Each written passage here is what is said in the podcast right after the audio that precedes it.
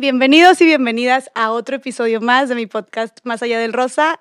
Este es un episodio muy especial. Digo, todos los episodios son muy especiales, pero este es un episodio que es un parteaguas, porque tenemos a nada más y nada menos que nuestro primer invitado hombre, que no me imagino a alguien mejor para arrancar con los invitados hombres que la persona que tengo enfrente de mí. Él es activista empresarial, es fundador y director del Instituto de Machos a Hombres. Ya hemos hecho cosas juntos antes en redes y bueno, tengo aquí conmigo, ah, es también escritor del libro Hackea tu macho, que está muy chido, y vamos a hablar de él. Y bueno, tengo aquí conmigo nada más y nada menos que a Nico Nogués. Qué felicidad que estés aquí. Al fin se nos hizo, lo llevaba persiguiendo desde hace un chorro. Gracias, Nico, de verdad, por estar aquí. No, Jessica, un honor también por, por invitarme. Gracias por esta invitación y sabes que siempre es un gusto compartir espacio y conversaciones porque mucha falta hacen que haya más espacios como este que tú creas. Claro, y tú lo estás haciendo increíble. Platícanos un poco de lo que hacen en el Instituto de Machos a Hombres, que yo ya sé que es muy conocido, han crecido mucho en los últimos años. Son hombres hablándole a hombres, pero cuéntanos un poco más qué es lo que hacen y qué es lo que buscan. Sí, pues el Instituto para el Desarrollo de Masculinidades Antihegemónicas, yo siempre digo que es un nombre larguísimo que en redes sociales, pues, como bien sabes, es de machos a hombres, ah. justo ha, centrado la conversación desde... Eh, cómo involucrar a los varones en esto que llamamos eh, justicia social, igualdad de construcción, ¿no? Romper hábitos machistas, ¿no? Y hay un gran reto ahí, como sabes, ¿no? Porque solemos estar muy reticentes a eso, porque parece que cuando hablan de machismo levantamos barreras y es ya se está metiendo con nosotros, ya no se puede decir nada, ya no se puede hacer un chiste, hoy en día todo es machismo, etc.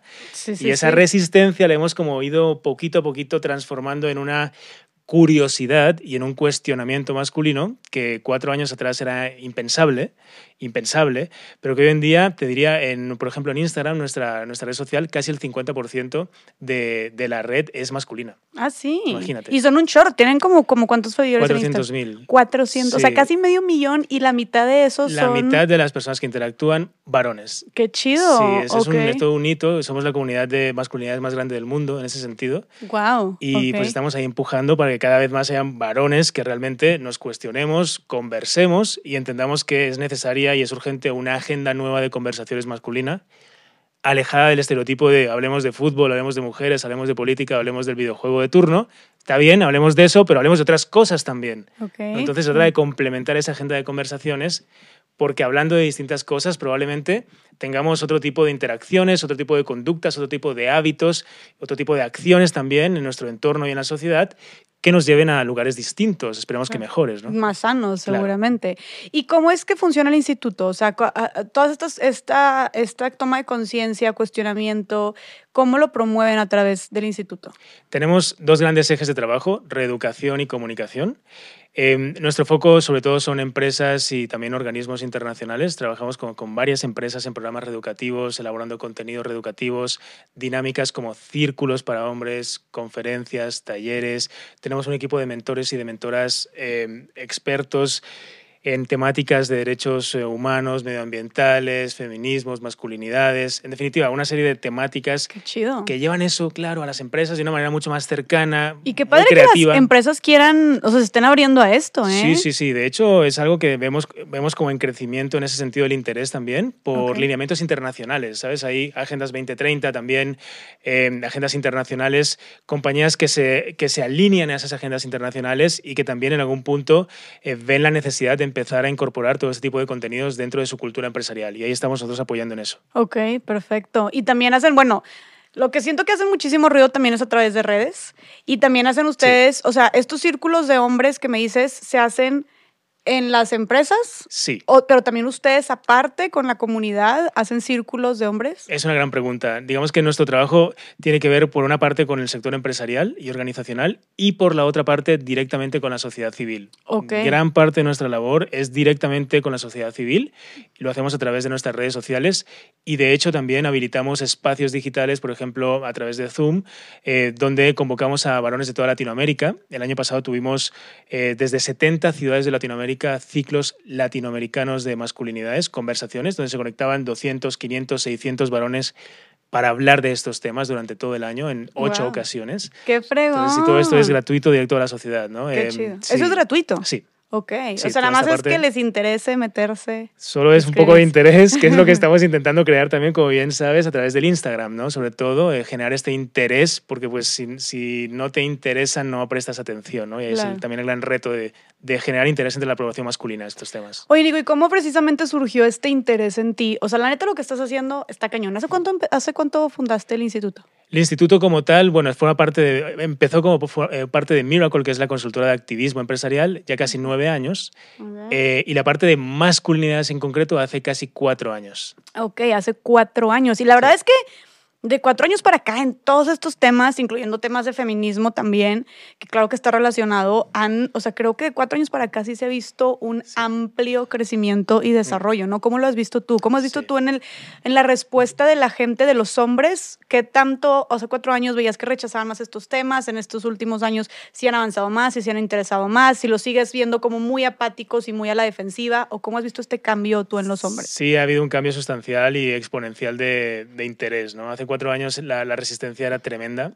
¿Ah, sí? Tremendas, pero muy, muy fuerte. Con, con, te puedes imaginar el tipo de hate también, ¿no? Eh, eh, por mensajes directos. ¿Cómo qué? O sea, un de Amenazas resistencia. incluso. ¿En serio? Sí, totalmente. O sea, pero esto por redes sociales. Por redes sociales. Y, Sí, o sí, sea, sí, cero sí. interés e incluso hasta hate y ataques. Sí. Ok. Mucho ataque, mucha, mucha rabia, pero es parte del proceso. O sea, es- lo vemos como una parte natural de todo lo que estamos trabajando, ¿no? Una, Ok.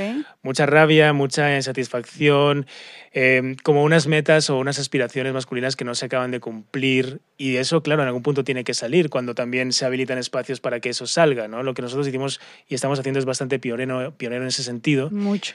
Y era normal que saliese, ¿no? Entonces, más bien, a partir de ahí eso se fue trabajando a través del interés que estamos generando en redes, a través de que los varones también entiendan y entendamos que finalmente somos sujetos históricos todos, con un montón de aciertos y un montón de errores, y un montón de errores y un montón de aciertos, y finalmente como en esas zonas grises, en esas áreas de oportunidad, podemos también entender la posibilidad de transformación y de mejora.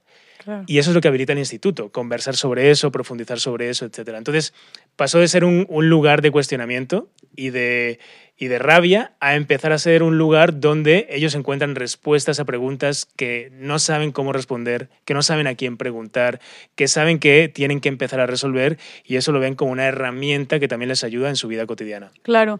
O sea, entonces sí has notado, yo, bueno, yo sí lo he notado que justo lo que dices, esto- estos cuestionamientos, que son cosas muy aterrizadas de cómo yo puedo estar promocionando, digo promocionando, cómo yo puedo estar promoviendo el machismo. Es machista que le pida esto a mi novia, oye, ¿está normal o está bien? Y es que siento que está mal lo que estoy haciendo, pero este, así fue como me educaron. O sea, pero a mí, yo he notado que a mí hombres me empiezan a escribir, ¿no? Y esto en, los, en el último, ¿qué? Año y medio dos. Y específicamente en el último año he sentido que hay todavía este, este, acerca, o sea, este acercamiento que antes no había. O en mis conferencias, en las últimas conferencias que he dado, he visto que, que hasta hay más hombres presentes y siempre les digo, oigan, qué chido que haya más hombres presentes, de que bienvenidos, qué padre, necesitamos que se involucren y claro que pueden formar parte de y bla, bla, bla. Y son parte esencial para una sociedad más equitativa, para el cambio.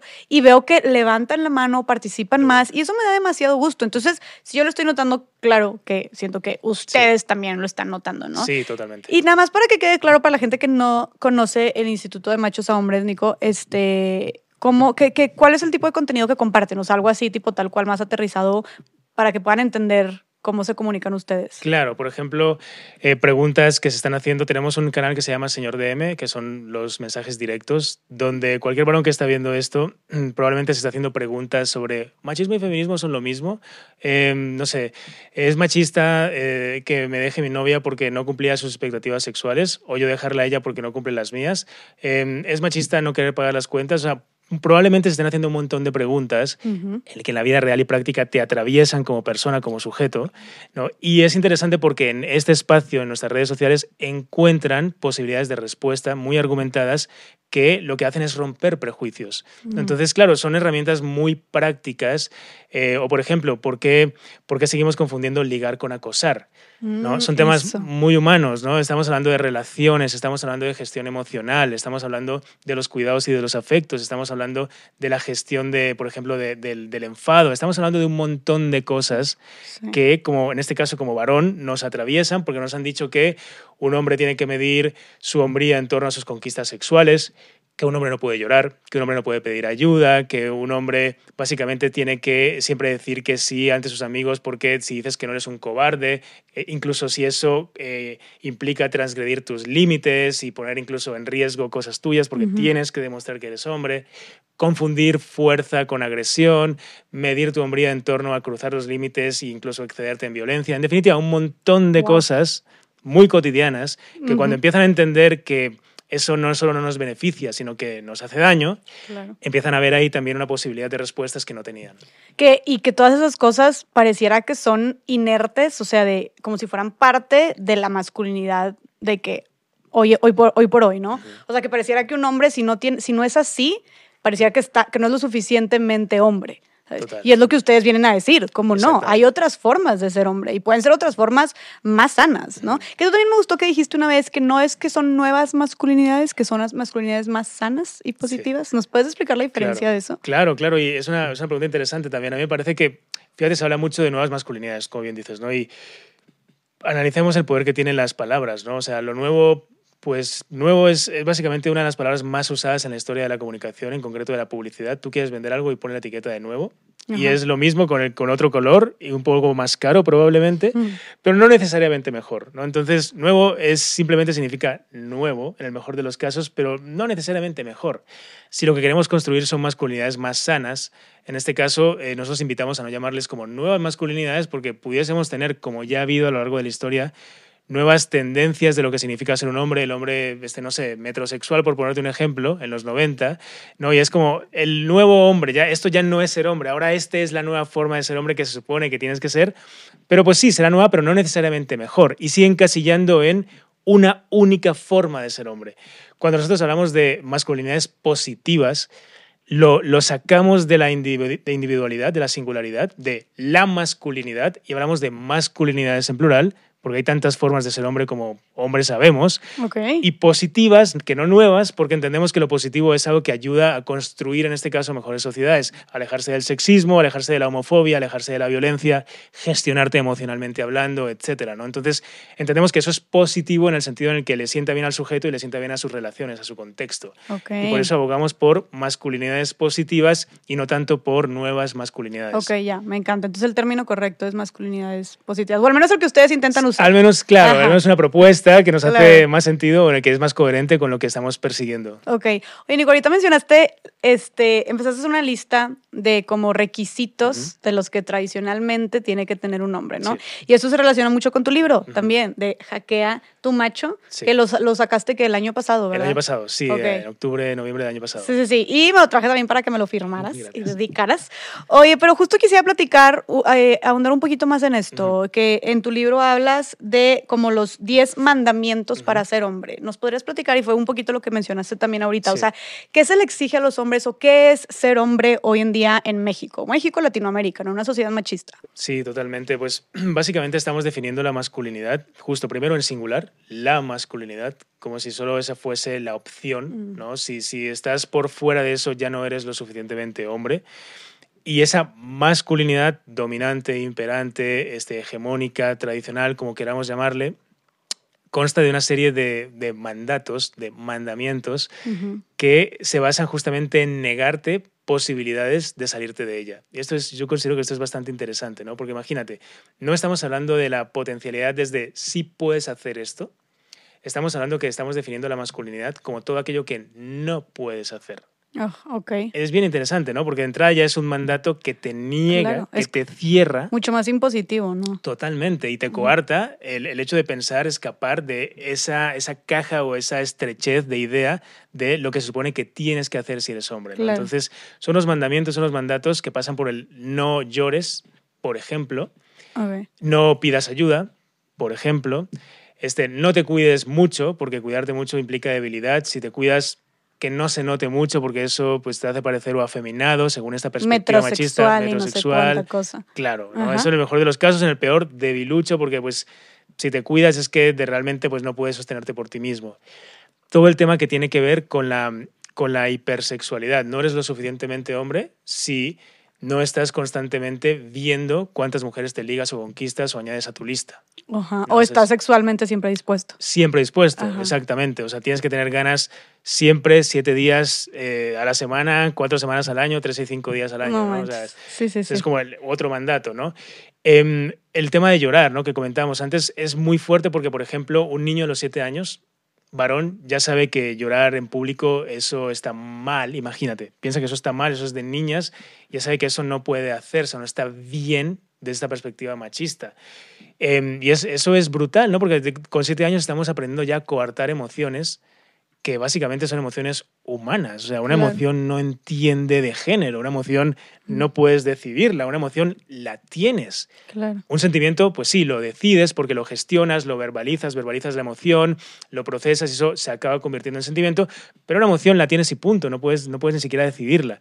Entonces, comprar esta idea de no emocionalidad, no vulnerabilidad, que ustedes son las emocionales, eh, en definitiva, todo este tipo de ideas nos hacen más daño que bien y forman parte de estos mandatos. Oye, y Nico, y no solamente, o sea, que nosotros somos las emocionales y también las o sea, ese tipo de comentarios de que como, eh, lloras como niña o solo las niñas lloran, o corres como niña, por ejemplo, lo haces como niña, pegas, golpeas como niña, no solamente es como ustedes son las emocionales, sino también ustedes son las débiles o las frágiles. O sea, como comparar ese tipo de frases que se las dicen, yo estaba, de hecho, hace, la semana pasada iba viajando, iba en un avión y escuché cómo la mamá, una mamá regañaba a su hijo en el asiento de atrás y le decía, ya, no llores, de que solo las niñas lloran. Mm. Y yo así de, no manches, esto mm. se sigue escuchando mucho actualmente, ¿no? Y creo que a mi papá le dijeron eso y a mi abuelito mm. seguramente le dijeron eso y se sigue repitiendo aún hoy 2022, ¿sabes? Entonces, lo, lo, que te decía es que este tipo de frases no solamente es como tú por ser hombre no puedes hacerlo, sino que aparte te comparo con,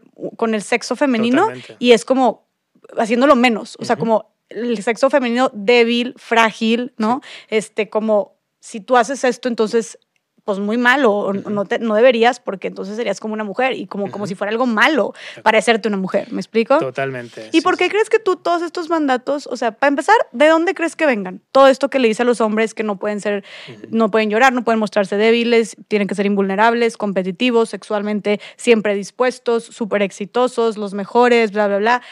¿Cómo, o sea, de dónde crees que venga estos, estos roles, que están bien fuertes, oye, o sea, están súper fuertes, están bien cañones, la neta. Sí, sí, total. Pues esto, si, si remontamos un poco eh, en estudios antropológicos y vamos observando la historia de las, de las sociedades, de la humanidad, de nuestra especie, podemos remontarnos incluso a, la transición entre el paleolítico y el neolítico. Ok. Estamos hablando de hace aproximadamente 8.000, 10.000 años atrás. ¿Cómo? es, muy interesante, ¿no? Porque uno empieza a entender que em, esta división sexual del trabajo, por ejemplo, ¿no? o de la división de los espacios, lo público y lo privado, quién está en qué lugar, todo esto viene de esos miles de años atrás. Y de hecho, este comportamiento de dominación, de sometimiento, de humillación de todo aquello que se considera inferior, débil o femenino desde la cultura machista, es algo que responde a un concepto denominado mente patriarcal, muy interesante, muy interesante, eh, que por ejemplo a nivel antropológico eh, doctores como el doctor Claudio Naranjo han estudiado en profundidad y que básicamente nos viene a decir que aproximadamente hace unos 8.000 años atrás, em, las primeras poblaciones indoeuropeas, por una crisis climática en su momento, también calentamiento global, tuvieron que volver a depredar tuvieron que volver a invadir, tuvieron que empezar a guerrear. Y todo este comportamiento, esta conducta de imposición, de dominio, de pelea, de violencia excesiva, se fue, fue sedimentando en las, en las eh, sociedades que vinieron después ahí y las grandes civilizaciones que conocemos, entiéndase Mesopotamia, entiéndase luego Egipto, entiéndase luego Grecia, entiéndase luego Roma. Si te vas fijando, todos los códigos que han salido ahí, las leyes, las normativas, los reyes, los emperadores, se rigen bajo esta norma de dominancia y predominancia masculina donde incluso en la Roma clásica una mujer ni siquiera era considerada ciudadana, un mm. esclavo varón podía acceder a la libertad, una mujer libre no era considerada ciudadana. De hecho, el consentimiento, desde ese punto de vista legal, también viene desde ahí, porque pues, un consentimiento básicamente eh, se basa en que tú consientes una negociación con una verbalización contractual de un sí, en ese momento verbal o escrito, pero claro, tú no consientes algo cuando no, no consideras igual a la persona que tienes delante. En este caso, una mujer ciudadana no era libre en el sentido de no podía decidir, no era autónoma, no tenía sentido de agencia y su sí era igual que el sí de un esclavo. En este caso, no contaba, no valía, no se respetaba.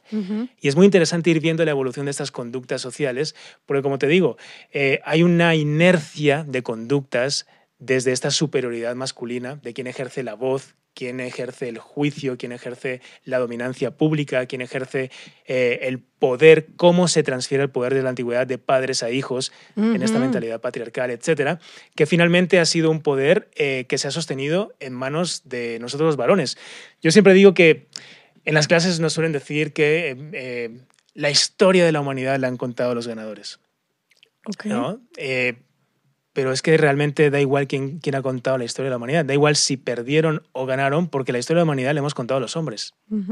Entonces. Sí, o sea, han sido protagonistas de toda la historia en absolutamente todo, pero en lo, que te pueda, en lo que te pongas a ver, ¿no?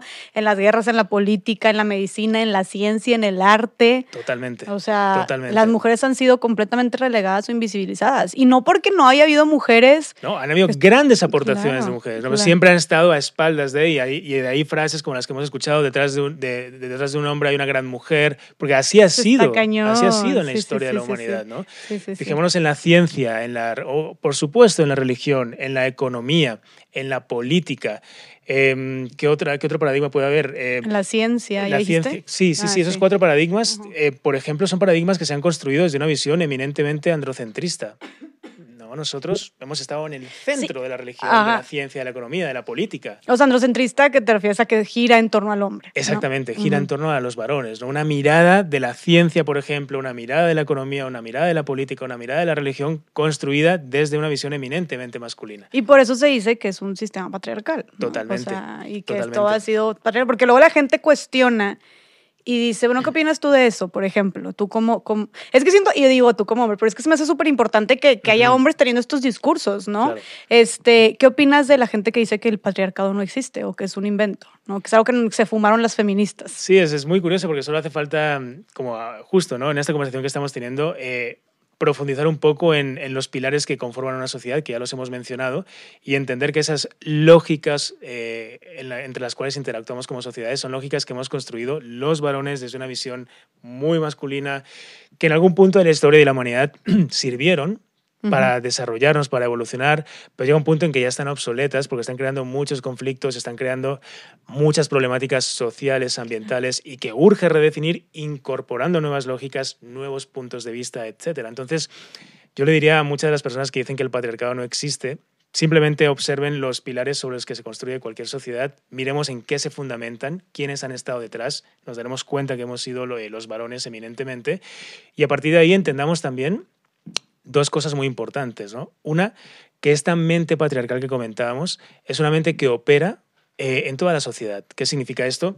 Que tanto hombres como mujeres podemos tener estas lógicas machistas, pero que efectivamente, cuando lo miramos estadísticamente hablando, estas conductas machistas son protagonizadas por nosotros en más de un 80% de las, de las ocasiones en, en, la sociedad. ¿no? Entonces, sí, habrá gente que dirá, bueno, te compro lo del patriarcado, pero todo el mundo puede ser machista. Sí, todo el mundo puede ser machista. O sea, tu orientación sexual no te quita lo machista, tu identidad de género no te quita lo machista. Listo, estamos de acuerdo.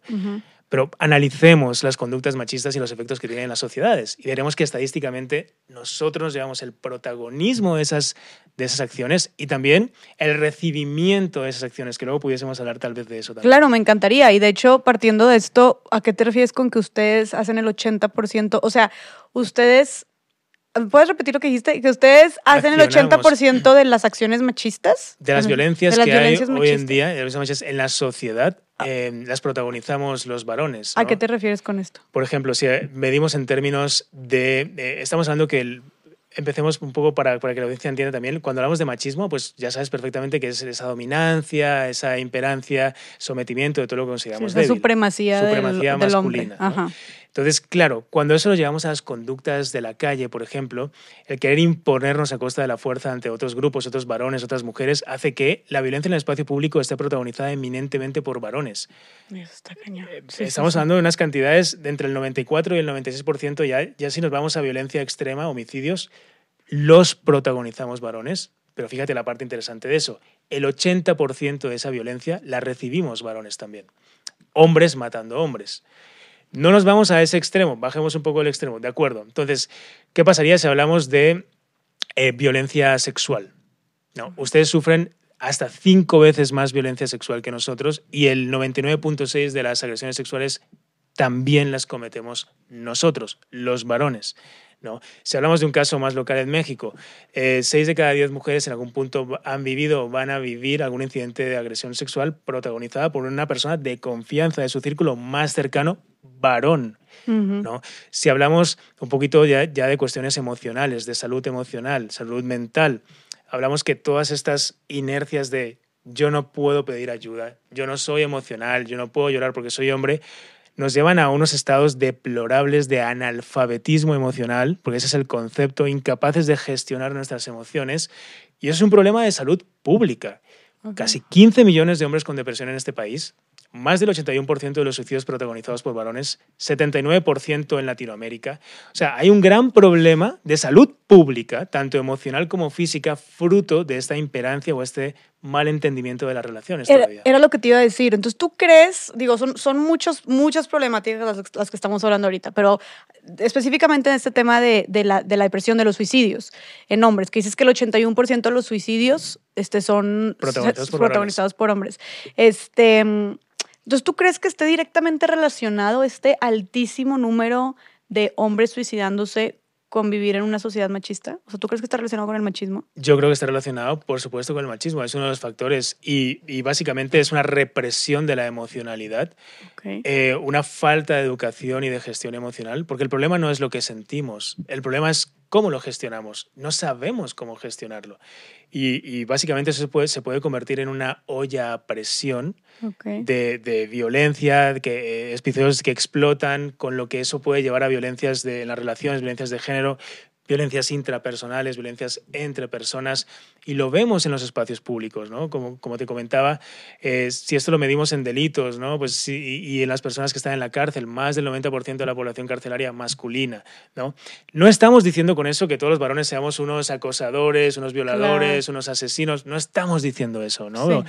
sí estamos observando algo que es interesante, y es que estadísticamente hablando, hay un patrón de conducta que suele asociar el ser hombre a la violencia, en un número muy alto de, porcentaje. ¿no? Entonces, es algo que nos tiene que hacer reflexionar y nos tiene que un poco llevar a, entender mejor los factores, porque probablemente hay muchos más factores al respecto, pero sin duda esta represión machista de lo que puedes o no hacer si eres hombre, por ejemplo, en el tema de la emocionalidad, del pedir ayuda, del poder llorar, etcétera, sin duda eh, le hace un nefasto favor a la salud emocional, en este caso de los varones, por ejemplo. Claro, y creo, y creo que es, o sea, es bien sabido, de, tiene mucha lógica, como cuántas veces vemos a un hombre llorar y simplemente te digo el ejemplo del niño ayer, digo la semana pasada con la mamá diciéndole no llores porque eso hacen las niñas. ¿Cuántas veces, no sé, entre hombres y hombres que nos están escuchando que se cuestionen, como entre hombres, neta, te sueltas y llamas a un amigo porque necesitas desahogarte, quieres contarle tus problemas? ¿Cuántos hombres también van a terapia? Sería interesante saber cuántos hombres deciden ir a terapia que, que, en comparación con las mujeres, por ejemplo, porque eso es pedir ayuda, pero pedir ayuda es mostrarte vulnerable. Totalmente. Y los hombres no, se les enseñó que un hombre no se puede mostrar vulnerable, no se puede ver débil, porque eso significa que es menos débil, digo que es menos hombre. Entonces, claro que todo esto, y si estás hablando de que estás en una depresión, o si estás hablando de que ya llegaste al punto, que es algo ya muy extremo, pero el punto del suicidio, pues si nunca recibiste ayuda profesional, porque nunca se te enseñó ni siquiera cómo a identificar y abrazar tus emociones y a expresar tus emociones y luego a mostrarte vulnerable y aceptarte vulnerable para poder pedir ayuda y como bajar la cabeza, pues pues claro, o sea, claro que, digo, tiene mucho sentido que los, los, los, suicidios en los hombres hayan disparado. También algo que me llamó mucho la atención hablando de suicidios en hombres fue que creo que fue en el 2015, hubo una, una crisis, este, una crisis económica en, en, Canadá y despidieron a, eran más de 2.000 hombres los que despidieron, ¿no? Y muchos de ellos eran, pues, este, papás, ¿no? Que tenían una familia, mantenían una familia. Y que después de esta crisis, en los siguientes meses, los, los suicidios en hombres se dispararon, ¿no? Que se aumentaron como tres veces en Canadá. No me acuerdo en qué ciudad de Canadá fue. Pero también te dice eso, entonces, eh, te dice mucho sobre la, la carga eh, emocional y la, la, presión también social por el hecho de ser hombre y tus roles de hombre como proveedor. y cabeza de familia, este, y, ser exitoso y así, eh, que, que, tienen los hombres, ¿no? Y que es por su rol de hombre tal cual, ¿no? ¿Qué opinas tú de esto? Totalmente, ¿no? Y en ese sentido eh, no deja de ser una correlación, claro que pueden haber otros factores como comentábamos, pero sin duda hay una correlación entre lo que se supone que tienes que cumplir, la expectativa social que se supone que tienes que cumplir, la presión social que hay allí y la capacidad para gestionar una posible frustración o por no llegar o por, no encajar con esa expectativa o por no, por no simplemente porque quieres salirte de ahí no puedes y no sabes cómo porque sabes que vas a verte como un fracasado o un no reconocido. Entonces, claramente hay una presión ahí emocional y en, términos de salud mental que no solo no está siendo atendida, sino incluso muchas veces reconocida por parte de la población masculina. Claro. Porque seguimos pensando que eso es lo normal y eso es lo que tenemos que hacer y, bueno, a resolver, ¿no? Como hombres, ¿no? Claro. Entonces, hay, hay un tema también que me hace pensar ahí de, de, estadísticamente hablando, cuando se hablaba de pedir ayuda, por ejemplo, ¿no? o, la parte emocional. Em, la primera persona a la que se suele recurrir, en este caso de parte de los varones, em, es la madre. Mm. Imagínate, ¿no? Para, para pedir ayuda, ¿no? Es como que, bueno, si me tengo que mostrar vulnerable, voy a recurrir a un espacio absolutamente seguro y, y, es allí donde me permito, o sea, o tronarme o derrumbarme o pedir ayuda. En segundo lugar, la pareja. ¿En serio? O sea... y, por, y, en tercer lugar, y bajando los amigos. O sea, ni siquiera con tus amistades así, con tus hermanos, amigos, amigos, a no ser que haya alcohol de por medio, a no ser que haya una celebración de por medio, a no ser que haya un, efe, un, eh, no sé, un mundial de por medio que ahí ya lloras y haces, porque esos son los espacios públicos permitidos para ser vulnerable o los eventos públicos donde se permite ese código de vulnerabilidad. Entonces es interesante porque te digo, o sea, es algo que está muy estigmatizado y que tenemos que empezar a entender como varones la importancia de, poder conversar de estos temas a pares con, con otros varones e incluso con, con ayuda profesional. Eso tendría que ser parte de la, de la cesta básica en el caso de que uno se lo pueda permitir, en el caso que no, de una política pública que permita el acceso a una salud mental pues, pues mucho más sana, valga la redundancia. Me impresionó esto que dijiste. O sea, si un hombre está en problemas, dices que primero acude con su mamá. Suele ocurrir con su madre, sí. Eh, en primer lugar, ¿eh? Y luego con su pareja. O sea, y siguen siendo mujeres con las que acuden. Y qué cañón que que ni siquiera, como dices tú, con sus pares y alguien tan cercano o que, que, debería de ser como tu papá, ¿sabes? O un hermano, o como dices tú, este, tus amigos. Digo, yo creo que las mujeres, o sea, creo que sí recurrimos mucho más a nuestras pares, no sé si se dice así, pero que, que los hombres. O sea, claro que recurres con tus amigas o con tu mamá también, ¿no? Entonces, este, claro que esto es súper importante. Fíjate, nunca me había puesto a pensar en eso. Y ahorita que dijiste también de lo de las violencias, o sea, mencionaste tú de cómo la mayoría de las violencias las están ejecutando los hombres. luego, pero, luego hay gente que dice que la violencia es violencia y que violencia no tiene género. Y luego la típica frase también de a los hombres los matan más, ¿sabes? Cuando estamos hablando de los feminicidios, este, que para empezar por algo existe el término feminicidio, ¿no? Que tiene ciertas características, que es un asesinato por cuestiones de género, por la condición de ser mujer lo que llevó a ese asesinato, ¿no? Y claro que se tiene que identificar tiene que tener un término diferente porque las causas son diferentes. Y no podemos meter a todo en un mismo costal como homicidios, hombres y mujeres, tal, que claro que hay homicidios hacia mujeres que no son feminicidios, ¿sabes? Pero a lo que voy es, tiene que haber esta distinción porque son diferentes causas y no podemos buscar combatir un problema eh, pensando que todos a causa de lo mismo, ¿no? Entonces, para buscar soluciones efectivas, obviamente es basándonos en la raíz de cada problema. Por eso existe el término feminicidio. Pero bueno, ¿tú qué dirías sobre, este, sobre esta típica frase, ¿no? De, de cuando estamos hablando de feminicidios, de, oye, pero a los hombres los matan más, o la violencia no tiene género, violencia es violencia. ¿Qué opinas tú de esto? Sí, es, es bien interesante, ¿no? Porque al final los datos pues hablan por sí solos, ¿no? O sea, la, la violencia tiene género, desafortunadamente, protagónico, y en ese caso somos nosotros los protagónicos, em, si lo llevamos en términos como tú bien apuntas, ¿no? podemos ir especificando los tipos de violencia, ¿no? hay, hay, múltiples tipos de violencia. ¿no? Si, si lo medimos en la típica frase de a los hombres nos matan más, fíjate que nosotros lo que hacemos es decir, de acuerdo, tienes toda la razón, a los hombres nos matan más, hablemos de eso. ¿Quién, en, ¿Quiénes matan a los hombres? Hombres. No, ya lo hemos comentado y es como bien interesante porque entonces ahí ya empieza una conversación altamente incómoda. Ah, no, sí, sí, claro. O sea, 95% de los homicidios a nivel mundial, varones. 80% de las personas que resultan pues, muertas por asesinatos, varones también. Más del 90% de la población carcelaria, también varones. Entonces, claramente hay una violencia que tiene un protagonista, que tiene un protagonista tanto de, de accionador como recibidor y obviamente esto ya, si lo ampliamos y empezamos a, especificidades muy importantes como la que comentas, que no son excepcionales, todo lo, desafortunadamente, montón de violencia de género y cifras espantosas, claramente ahí también la violencia tiene género en términos de quién la recibe. Y es justamente ustedes la reciben por entender, la, la accionamos nosotros, por seguir confundiendo muchas veces el amar con poseer.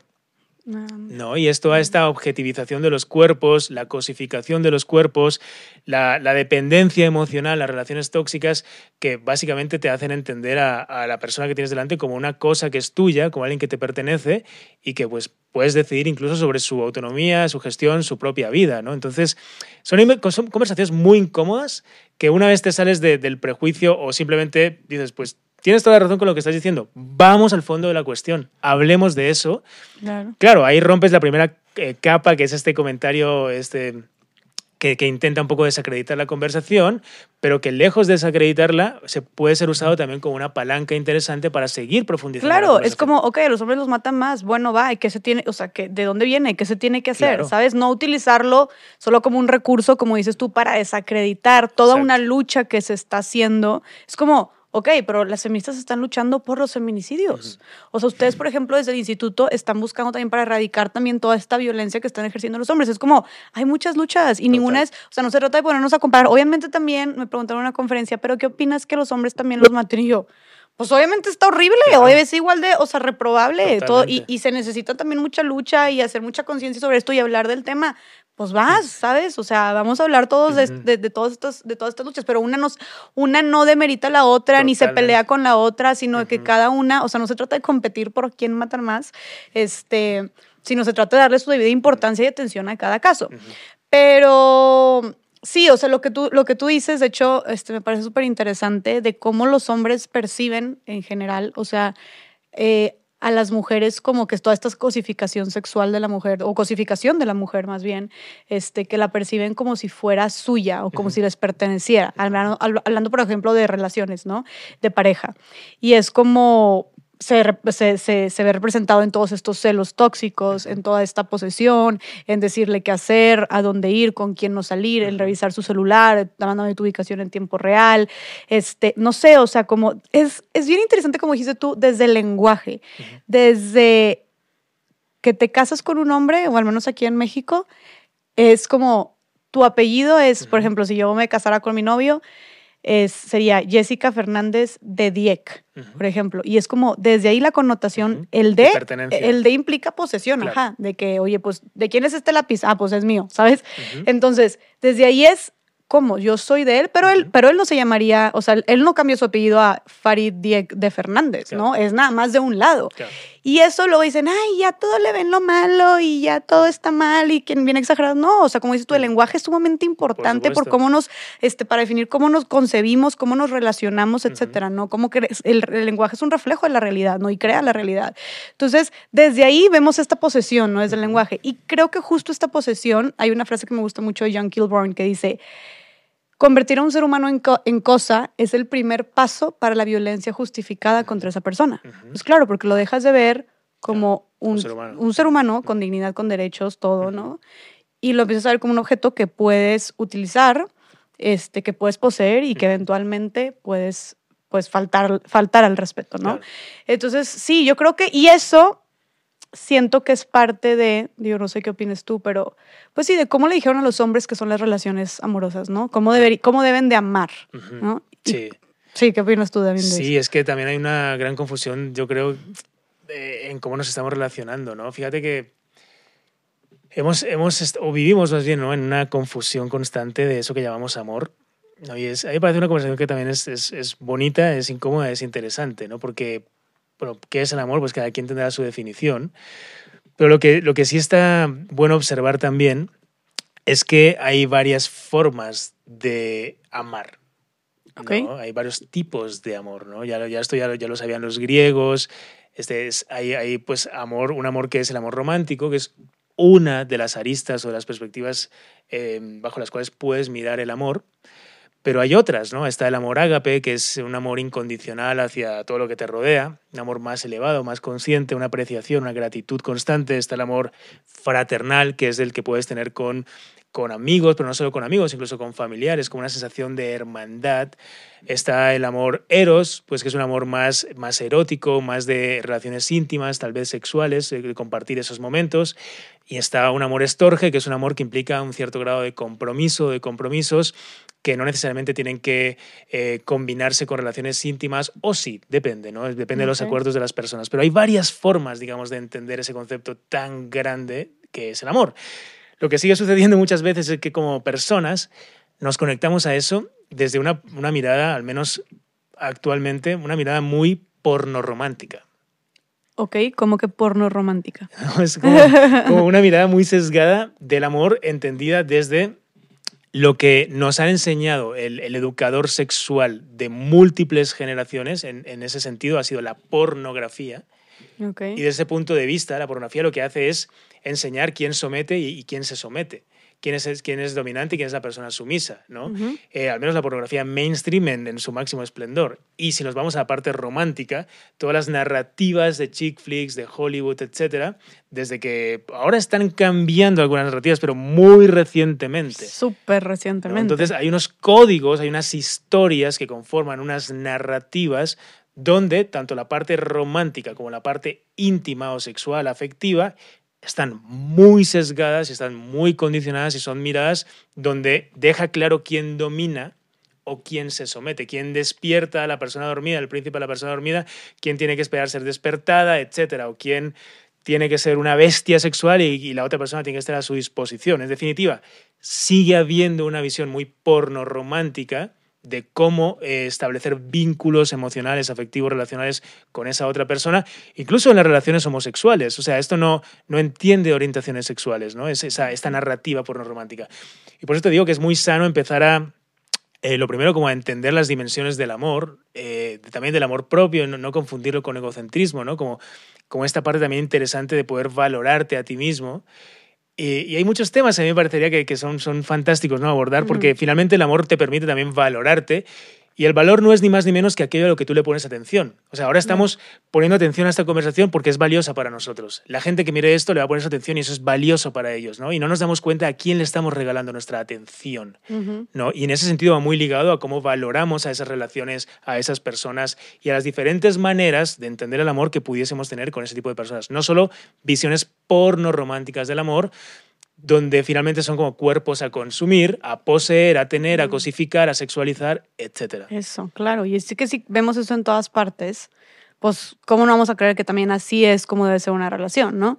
¿Y qué opinarías tú, o sea, qué, qué, qué, qué crees que hace falta para empezar a combatir estos mitos del amor como porno romántico, donde las mujeres le pertenecen a los hombres y donde si no te cela no te ama, donde si te pega incluso te ama, donde es normal que haya esta posesión y que haya este control de hombres hacia mujeres, porque es muy, es súper tip, está cañón, neta está cañón el control que hay, la posesión que hay y lo normalizado que está en, ahorita, por ejemplo, en los adolescentes, ¿no? Ahorita, este, diferentes eh, encuestas de, de, ¿cómo se llama? De la OMS, indicaron que los adolescentes hoy por hoy en, el noviazgo relacionan, o sea, los celos como indispensables para que haya amor.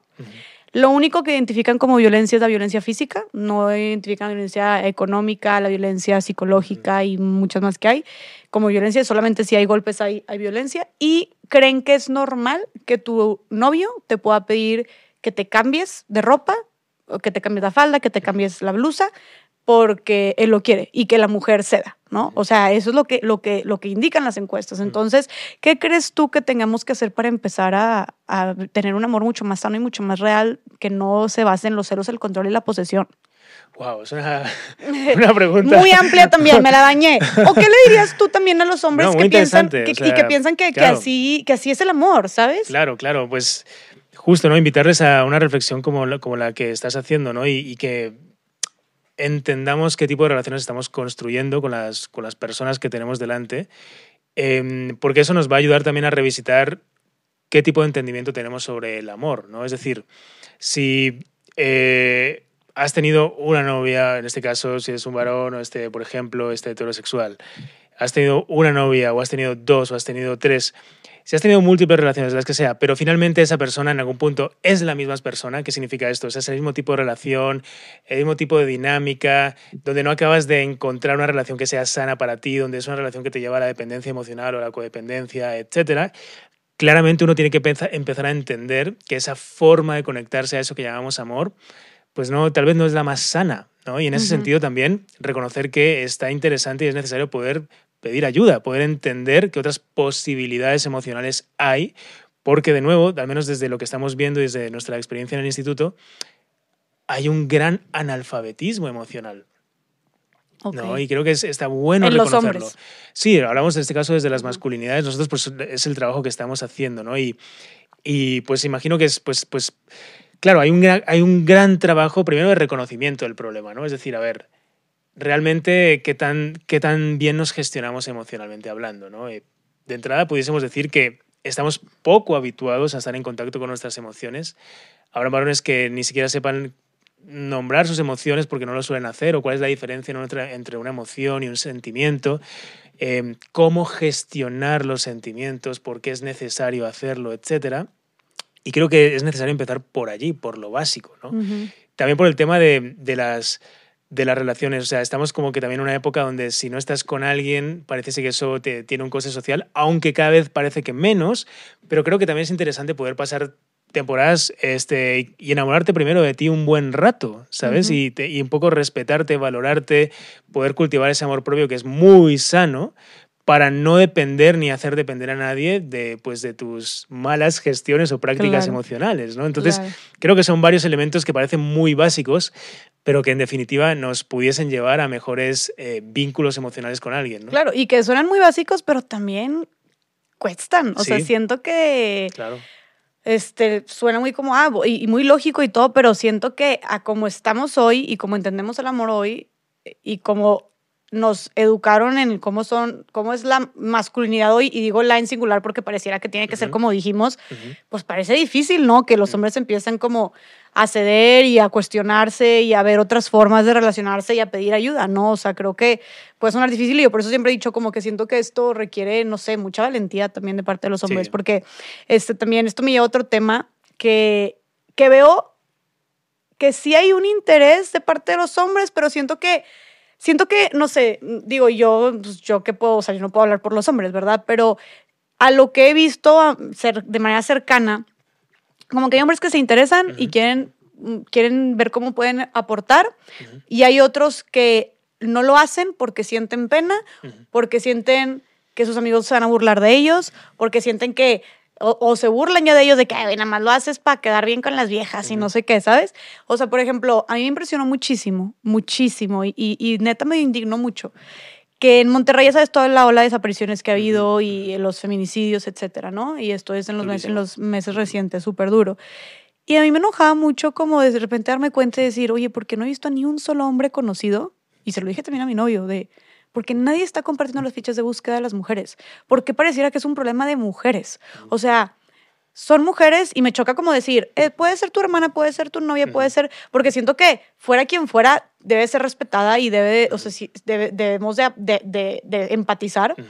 Pero de verdad, estamos hablando de que yo decía a mis, no sé, amigos, primos, este, o, o gente con la que me relaciono, hombres, de que, oye, son mujeres de Nuevo León. O sea, estamos hablando de un problema social. ¿Por qué pareciera que no les importa? Estamos hablando de una mujer desaparecida, estamos hablando de una mujer que fue víctima de feminicidio.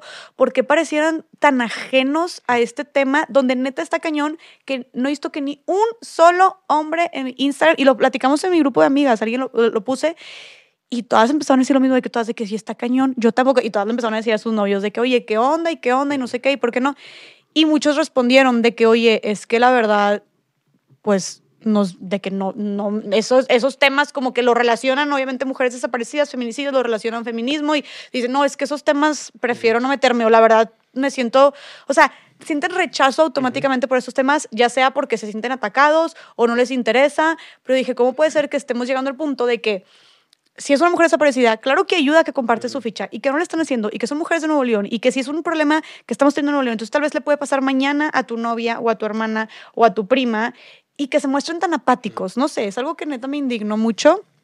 Y cuando te digo que hicimos estas, este acercamiento de nosotras con nuestros novios, mis amigas, pues esa fue la respuesta, ¿no? ¿Tú qué, ¿Tú qué opinas o por qué crees que a los hombres les cueste estar en, entrar en esos temas? Y, por ejemplo, reflejándose en algo tan simple como compartir una ficha de búsqueda, por ejemplo.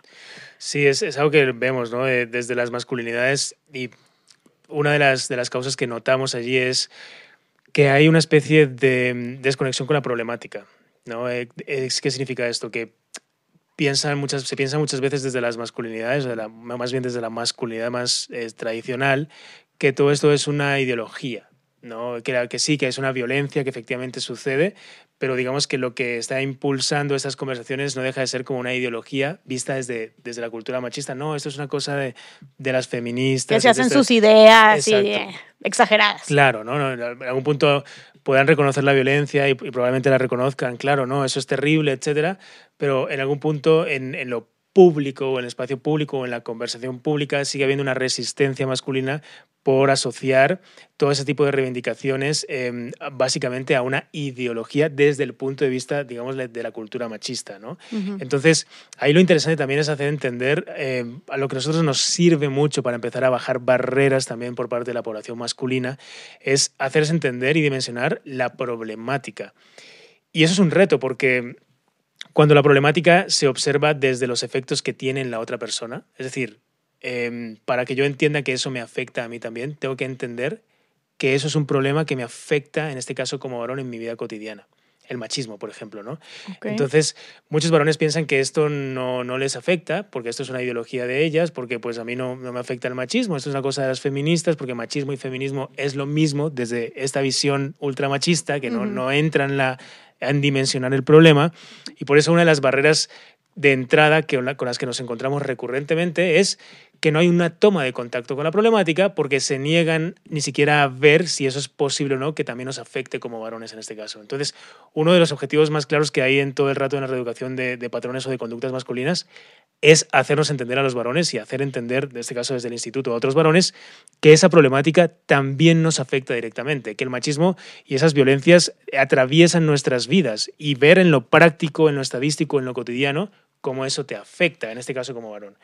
Porque lo que no entiendes, no lo atiendes, no, te interesa. Si tú ves que eso te afecta, te, te, interesa, oye, cuéntame eso, ¿cómo es que esto me afecta? A ver, ¿de qué forma me afecta? Claro. Y a partir de ahí tomas contacto con la problemática, estás más abierto a empezar a observar tus hábitos, que es la segunda gran parte de todo este trabajo que hacemos.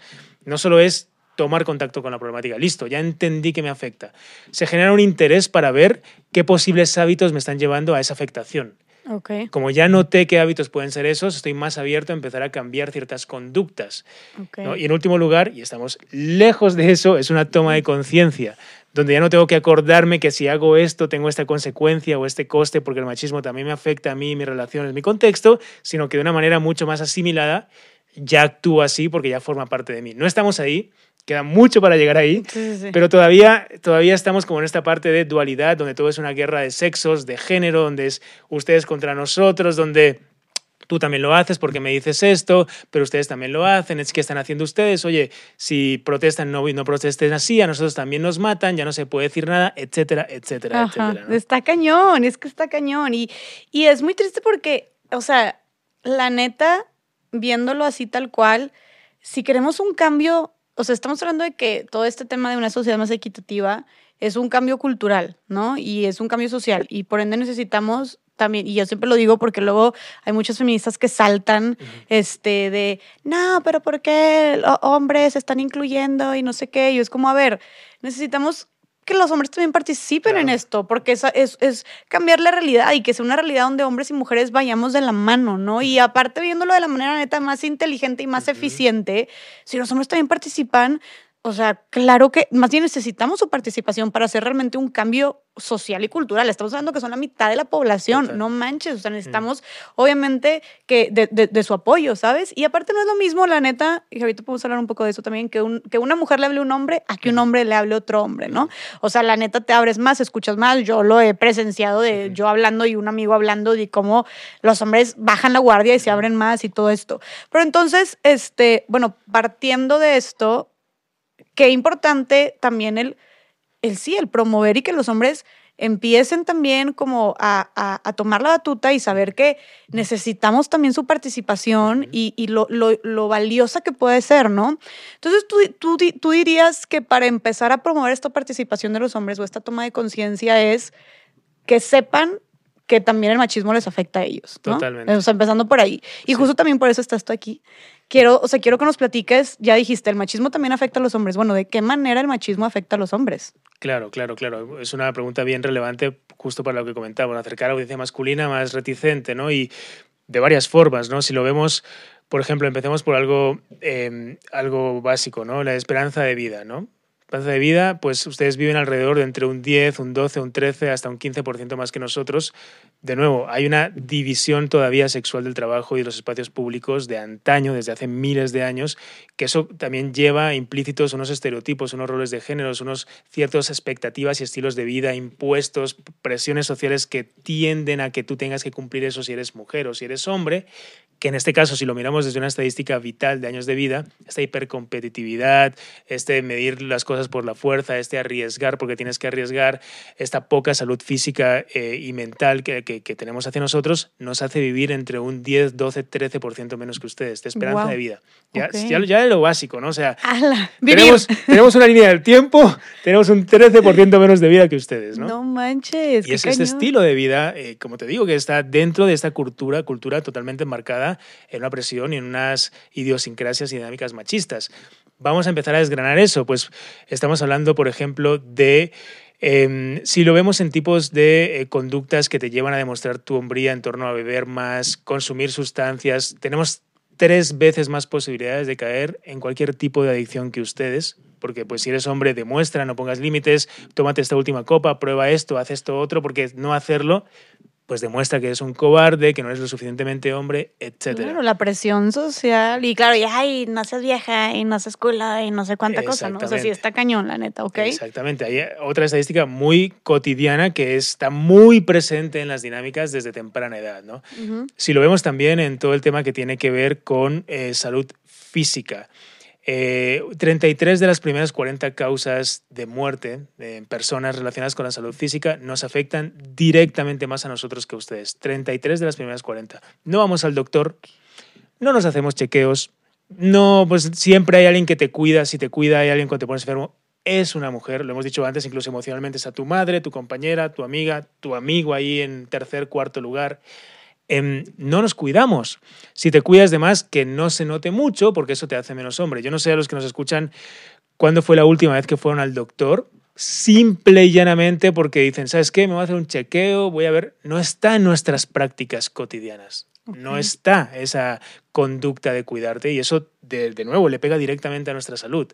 Porque cuidarte es cosa de mujeres.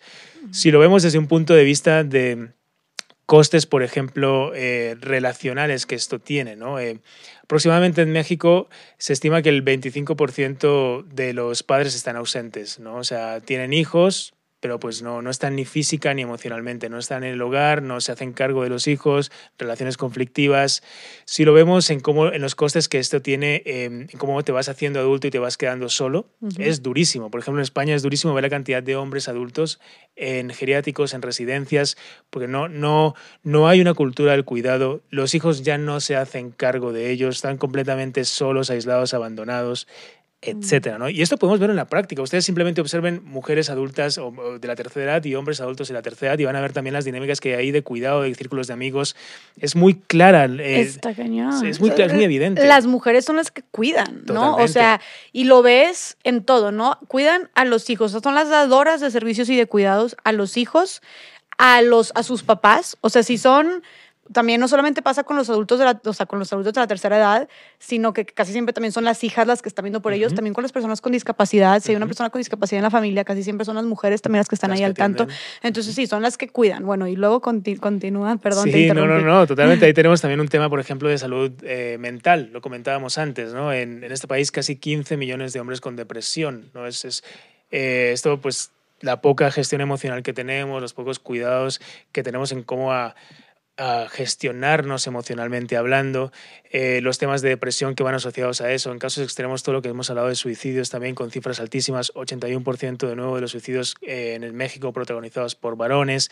Definitiva, fíjate, hemos analizado este, salud emocional, salud física, cuidado de las relaciones, relaciones con tus parejas o exparejas o con tus hijos, esperanza de vida. O sea, son varios parámetros que te van indicando eh, probabilidad de caer en adicciones, varios parámetros que realmente van dibujando una, una vida que si tú lo ves en términos prácticos y cotidianos, cualquiera de los varones que escuchen probablemente habrán, habrán visto, se habrán visto, habrán vivido con padres o en relaciones, etcétera, donde estos factores les atraviesan por completo, porque nos atraviesan la cotidianidad.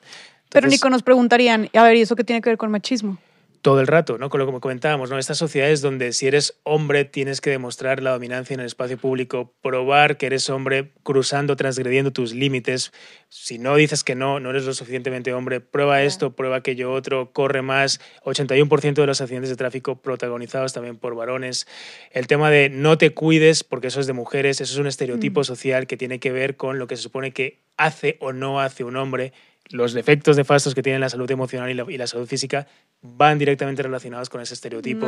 O sea, vamos midiendo un poco el, lo que se supone que tienes que hacer si eres hombre y el cómo te afecta eso en tu vida como varón. Y te digo, o sea, lo vemos en diferentes dimensiones de tu vida, ¿no? O sea, entonces, bueno, creo que quedó más que claro que a los hombres también les afecta el machismo, porque sí, se habla mucho de cómo las mujeres nos afecta y que nos oprime, y nos discrimina y nos limita y nos violenta, etcétera, etcétera.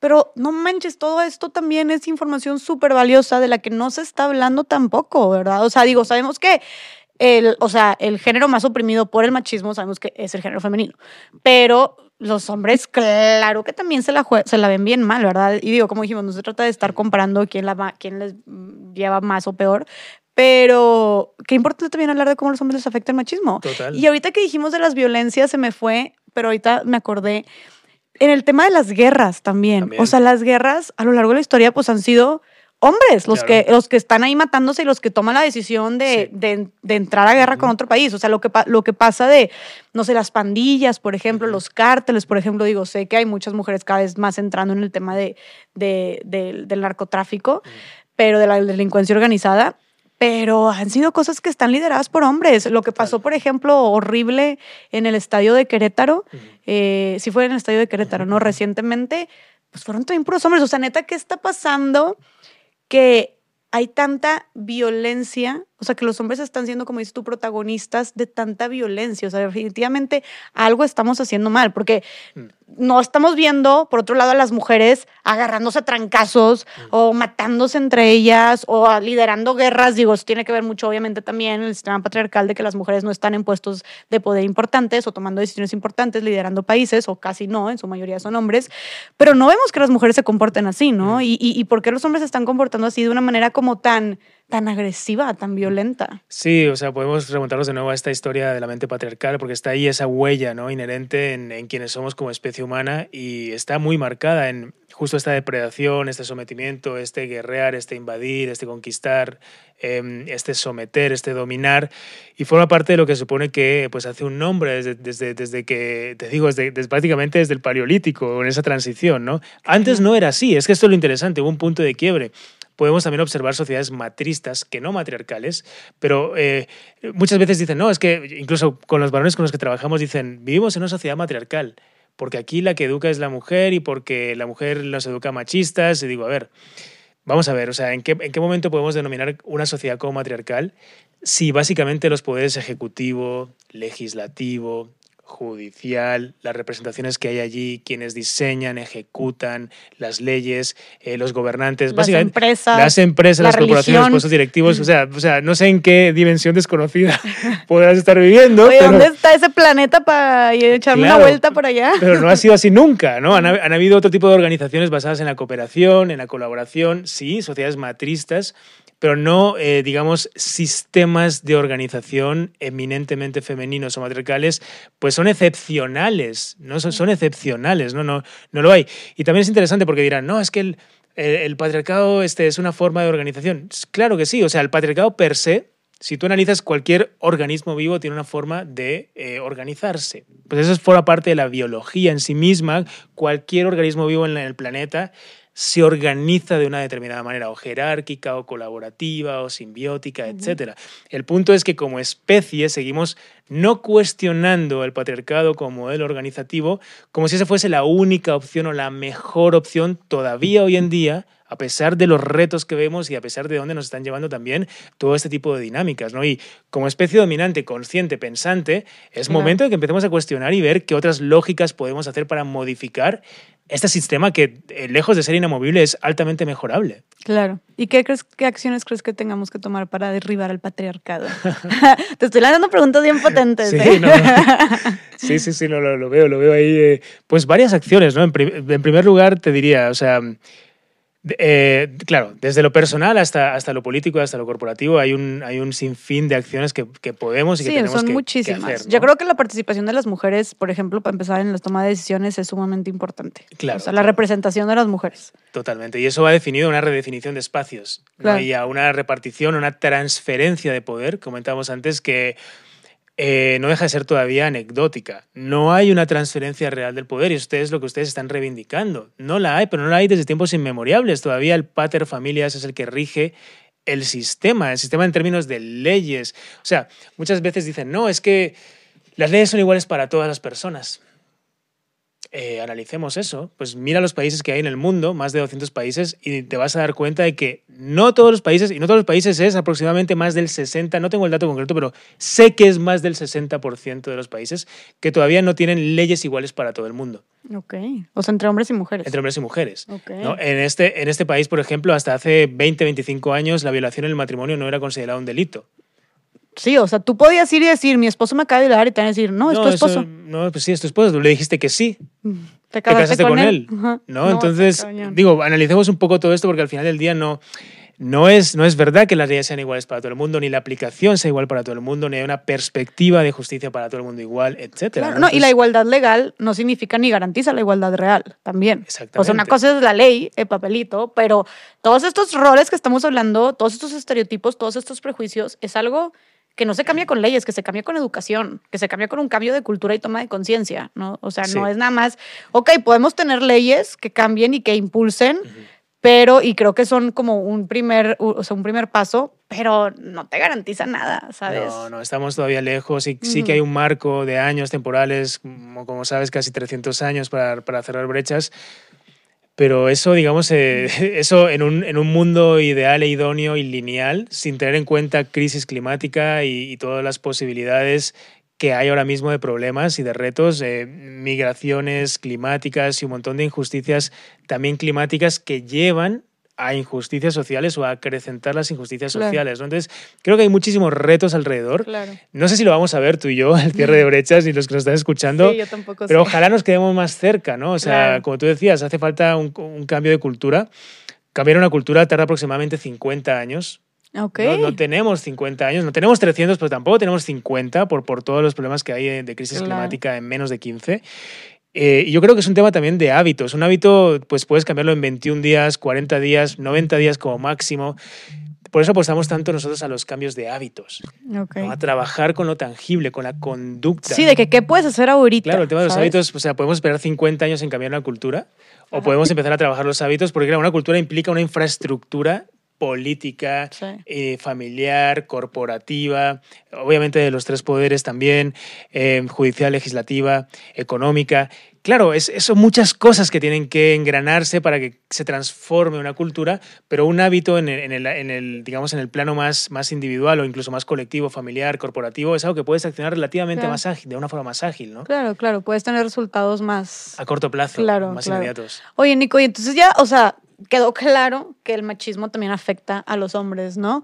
De muchas maneras, de muchas formas. ¿Y cómo, o sea, cómo podemos educar a nuestros hijos, a las futuras generaciones, niños específicamente, para que no crezcan siendo hombres machos hombres machistas, ¿no? Si tú tuvieras un hijo, ¿cómo lo educarías? Súper pregunta, súper pregunta. Em, yo, yo, siento ahí que em, una de las posibles respuestas o, alternativas que me hace sentido eh, Incluso, incluso es, es invitar a, a, reflexionar sobre la propia pregunta, ¿no? Porque fíjate, ¿no? O sea, muchas veces ponemos la esperanza en las futuras generaciones, ¿no? En los, los niños, las niñas, el futuro del país son, son ellos y ellas, etcétera, ¿no? Pero, pero como dice también Humberto, Humberto Maturana, que es, es una mente pensante brillante chilena, él dice que el futuro de, las, de los países son los adultos, ¿Ah, no los niños ni las niñas, ¿no? Y fíjate, a mí me hace reflexionar y me, incluso le encuentro mucho sentido a eso, ¿no? Porque finalmente eh, los niños y las niñas están mirando en nosotros, en personas como tú, en personas como yo, en personas adultas, en sus referentes, ¿no? Y claro, somos, somos nosotros muchas veces los que nos tenemos que reeducar porque ya tenemos un nivel de sesgo y de prejuicio tan instalado que reeducar eso, que es en donde se están mirando esos niños y esas niñas, es fundamental, porque si no cambiamos nosotros, los referentes que tienen ellos son referentes absolutamente sesgados, prejuiciosos, etc. Si a eso le sumas todo el tema del código, eh, los vallas que hay detrás, detrás, de los desarrollos tecnológicos eh, y un poco todo lo que se sigue sosteniendo de sesgos y prejuicios ahí, claramente a mí me parece, me hace mucho sentido que como padres si la pregunta va al núcleo familiar, eh, se haga un trabajo muy fuerte desde el individuo y desde la pareja. No, obviamente desde el niño, pero primordialmente desde el padre y desde la madre, que son los primeros grandes referentes de esa personita. Y desde ahí empezar también a trabajar tus sesgos y, tu, y reeducar tus programas, tus inercias, tus prejuicios, que son en los, que, en los cuales está mirando esa, esa personita. Claro, o sea, los seres humanos aprendemos también por imitación, ¿no? Totalmente. Y es educar con el ejemplo, claro. Entonces sería como un, hagamos nuestra chamba de deconstrucción y de cuestionamiento eh, y eduquemos de esta manera así a las siguientes generaciones. Total, totalmente. Empecemos por nosotros, obviamente en paralelo, transmitirlos lo mejor que podamos, cambiemos cosas prácticas, ¿no? Mira qué narrativas consumen tus hijos, tus hijas, eh, algo tan simple como cómo te diriges a tu niña, princesa, bonita, reina, está bien, pero ¿por qué no jugamos a incorporar nuevas palabras en el vocabulario? lo, has dicho antes también, ¿no? Le hemos comentado la importancia de las historias, de las palabras que usamos. Eh, ¿Por qué no jugar a decirle este astronauta, futura bióloga, este, no sé, futura CEO, presidenta, y al niño dejar de llamarle campeón y empezar también a potenciar otro tipo de actividades, fijarnos en qué les llama la atención a ellos y ver de qué forma también potenciamos ese tipo de habilidades, ¿no? en lugar de querer educar fotocopias de nosotros que respondan eh, a, estereotipos sociales muy marcados, por ejemplo. Claro, y siento que es mucho como no limitarlos o no decirles qué no pueden hacer por el dependiendo del género que tengan, ¿no? O sea, de que no puedes, como que siento que es, es un foco muy grande de no hagas esto porque eres hombre, porque eres niño, porque te ves mal, o haz esto porque eres hombre, porque te o porque eres niña, creo que, o sea, dejando de encasillarlos o de limitarlos por su género, creo que es un buen comienzo, ¿no? También. Totalmente. Oye, Nico, y te quiero hacer otra pregunta que también es un poco controversial, porque a mí luego me dicen, no, oye, es que ya este, quieren equidad y ya no hay caballeros y ya no dejan que el hombre se esfuerce y no sé qué. La caballerosidad, o sea, ¿consideras que la caballerosidad es machista? Buena pregunta. Buena pregunta. Es todo un tema, la neta. y es como, ay, a mí también me cuesta a veces trabajo porque claro. que tú como mujer y también cuando nos educaron te gusta que el hombre que tome iniciativa y que lo que sea y que tenga atención, atenciones contigo. Pero luego también tú dices, es más cuando te pones a cuestionar y rascarle de que, qué es lo que hay detrás, qué significa esto, por qué yo no puedo, o sea, por qué habrían de hacer esto por mí, yo no puedo hacer, ¿sabes? O sea, no sé, como que cuando te empiezas a cuestionar la idea de caballerosidad es cuando te hace más ruido. Superficialmente, pues claro que están chidos esos pequeños actos, ¿no? Este, demostraciones de, pero no sé, ¿tú qué opinas de este tema? O sea, yo parto de la base de que, por ejemplo, el tema de la caballerosidad, hay algo allí muy interesante que eh, en algún punto está ligado a una, a una presuposición. Tú presupones que eso tienes que hacerlo porque a la otra persona le va a gustar o va a esperar eso de ti. En el momento en que hay una presuposición de algo, estás respondiendo de manera muy, eh, desde una inercia a un estereotipo social y a una presión social. Y claro, hoy en día esa conducta eh, tiene que ser cuestionada, ¿no? Porque otra cosa es si tú con tu novio tienen un acuerdo y están de acuerdo en que a ti te gusta que él tenga determinadas atenciones, no las estás presuponiendo ni él tampoco. Hay un acuerdo de que si él te abre la puerta, te invita a lo que sea, si tú le invitas a lo que sea, o si él te dice lo que sea, pues hay un acuerdo tácito, explícito de que eso es bonito entre ustedes, de que eso está bien para ustedes, no se está presuponiendo nada, porque digamos que yo ya lo han acordado, lo han vivido así, es su dinámica. Pero el problema es que si eso lo extrapolas a la sociedad, resulta que seguimos presuponiendo y dando por sentado de que esas normas o esas conductas medievales, estamos hablando de, del siglo, desde el siglo V hasta el siglo XII, o sea... ¿Qué cosa? La, la, caballerosidad es un concepto que nace aproximadamente en esa época. Pero por, por, y de hecho sí, hasta el término, es como caballero. Sí. O sea, que era un caballero. Un caballero era esta persona que iba y salvaba. Títulos nobiliarios con su caballo. Es un soldado básicamente que iba a caballo y que, y que, en esencia tenía cierta nobleza, ciertos los títulos nobiliarios que, iba, que ganaba o bien por cuna o bien por performance, por, por este, sus batallas, por demostrar su valentía, su fuerza, su honor.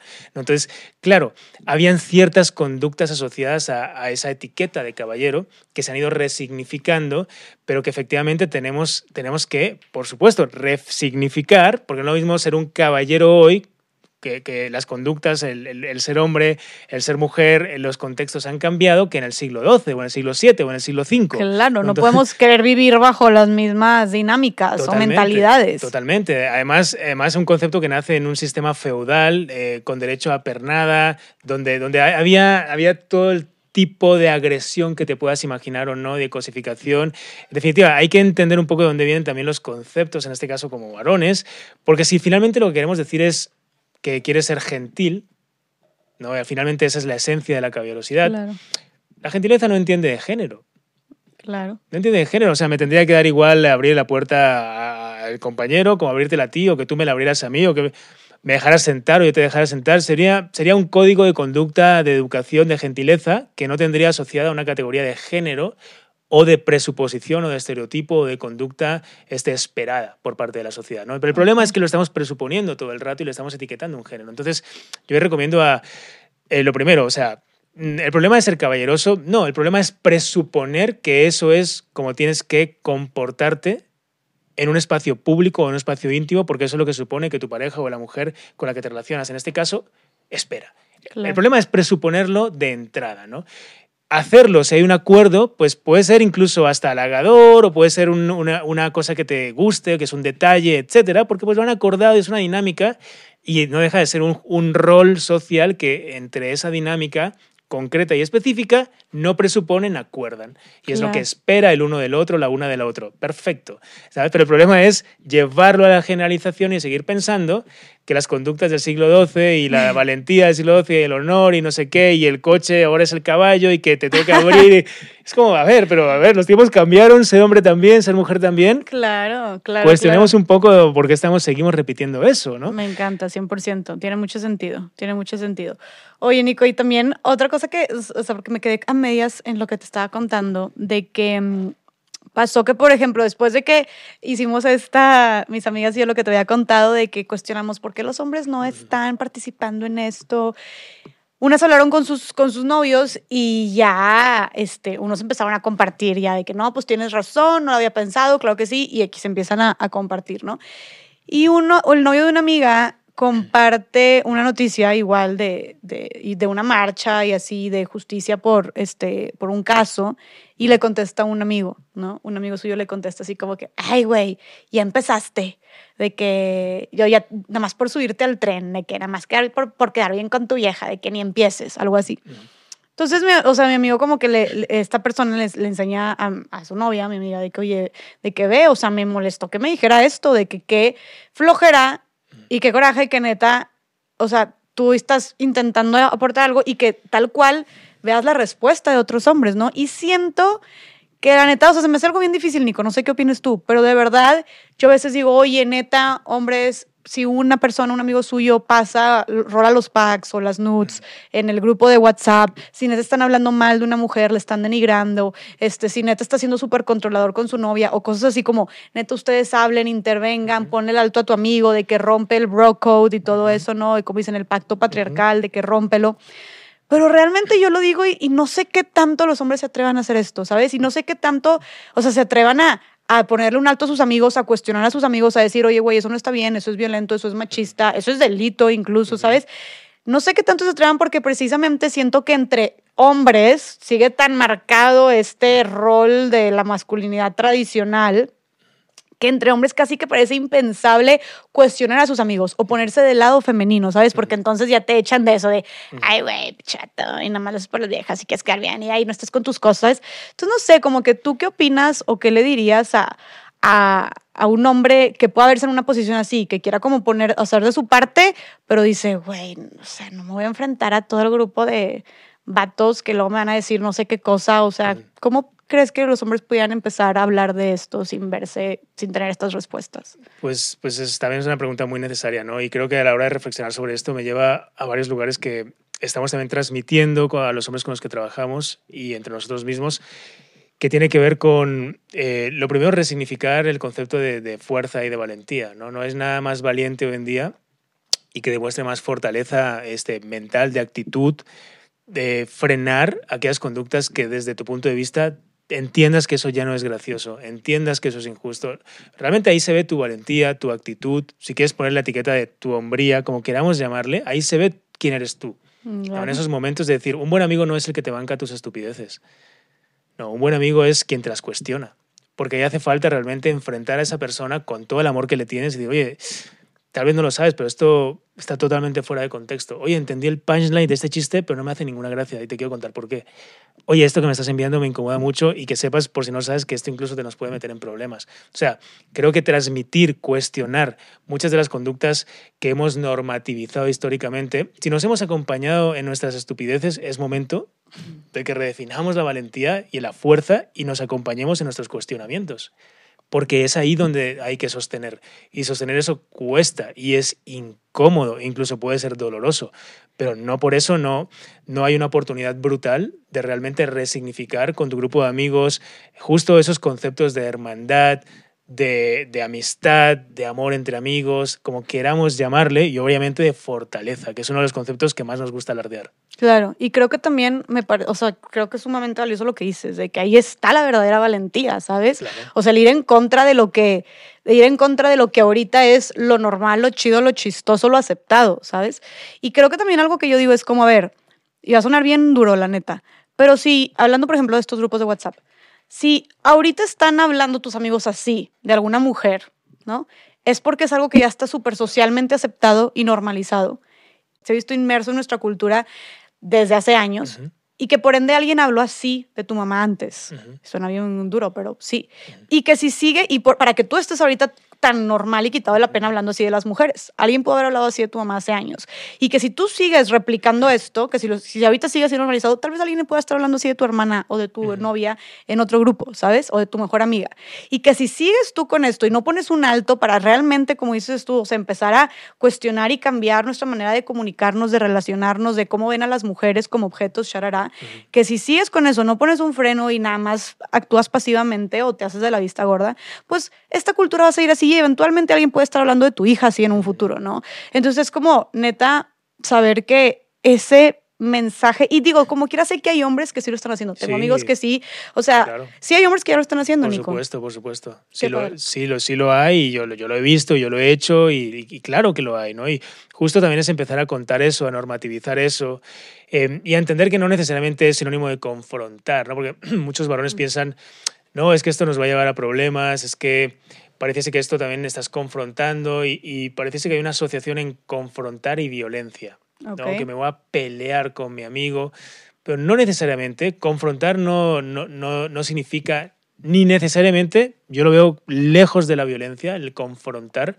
Tú puedes confrontar de una manera muy amigable, puedes agarrar a esa persona por banda, puedes invitarlo a cenar, puedes contarle, puedes abrirte ante él, puedes decir lo que te incomoda también, y puedes replantear y puedes de hecho, generar una amistad mucho más profunda con conversaciones absolutamente incómodas que vean, que demuestren el grado de confianza que entre ustedes dos, en este caso como colegas, como amigos, como varones, nos tenemos eh, o se tienen. ¿no? Claro. Entonces, creo que es bien importante poder demostrarnos eso también y decir, somos capaces de esto, porque lo otro lo das por default, no es un reto, no es un reto reír las estupideces de turno, eh, cruzar la línea de turno, decir esto porque es lo que supone que tienes que decir, piropear a esta persona porque se supone que es lo que tienes que hacer, no romper con ese grupo de packs porque no va a ser que vean que pues ahí está en duda tu hombría, porque no reíste esa foto o lo que sea. O sea, ahí no está el reto. El resto está en romper con eso constantemente. Y de hecho, no hay nada más transgresor hoy en día que ser el agente incómodo de tu grupo de amigos. O sea, no hay nada más transgresor que eso.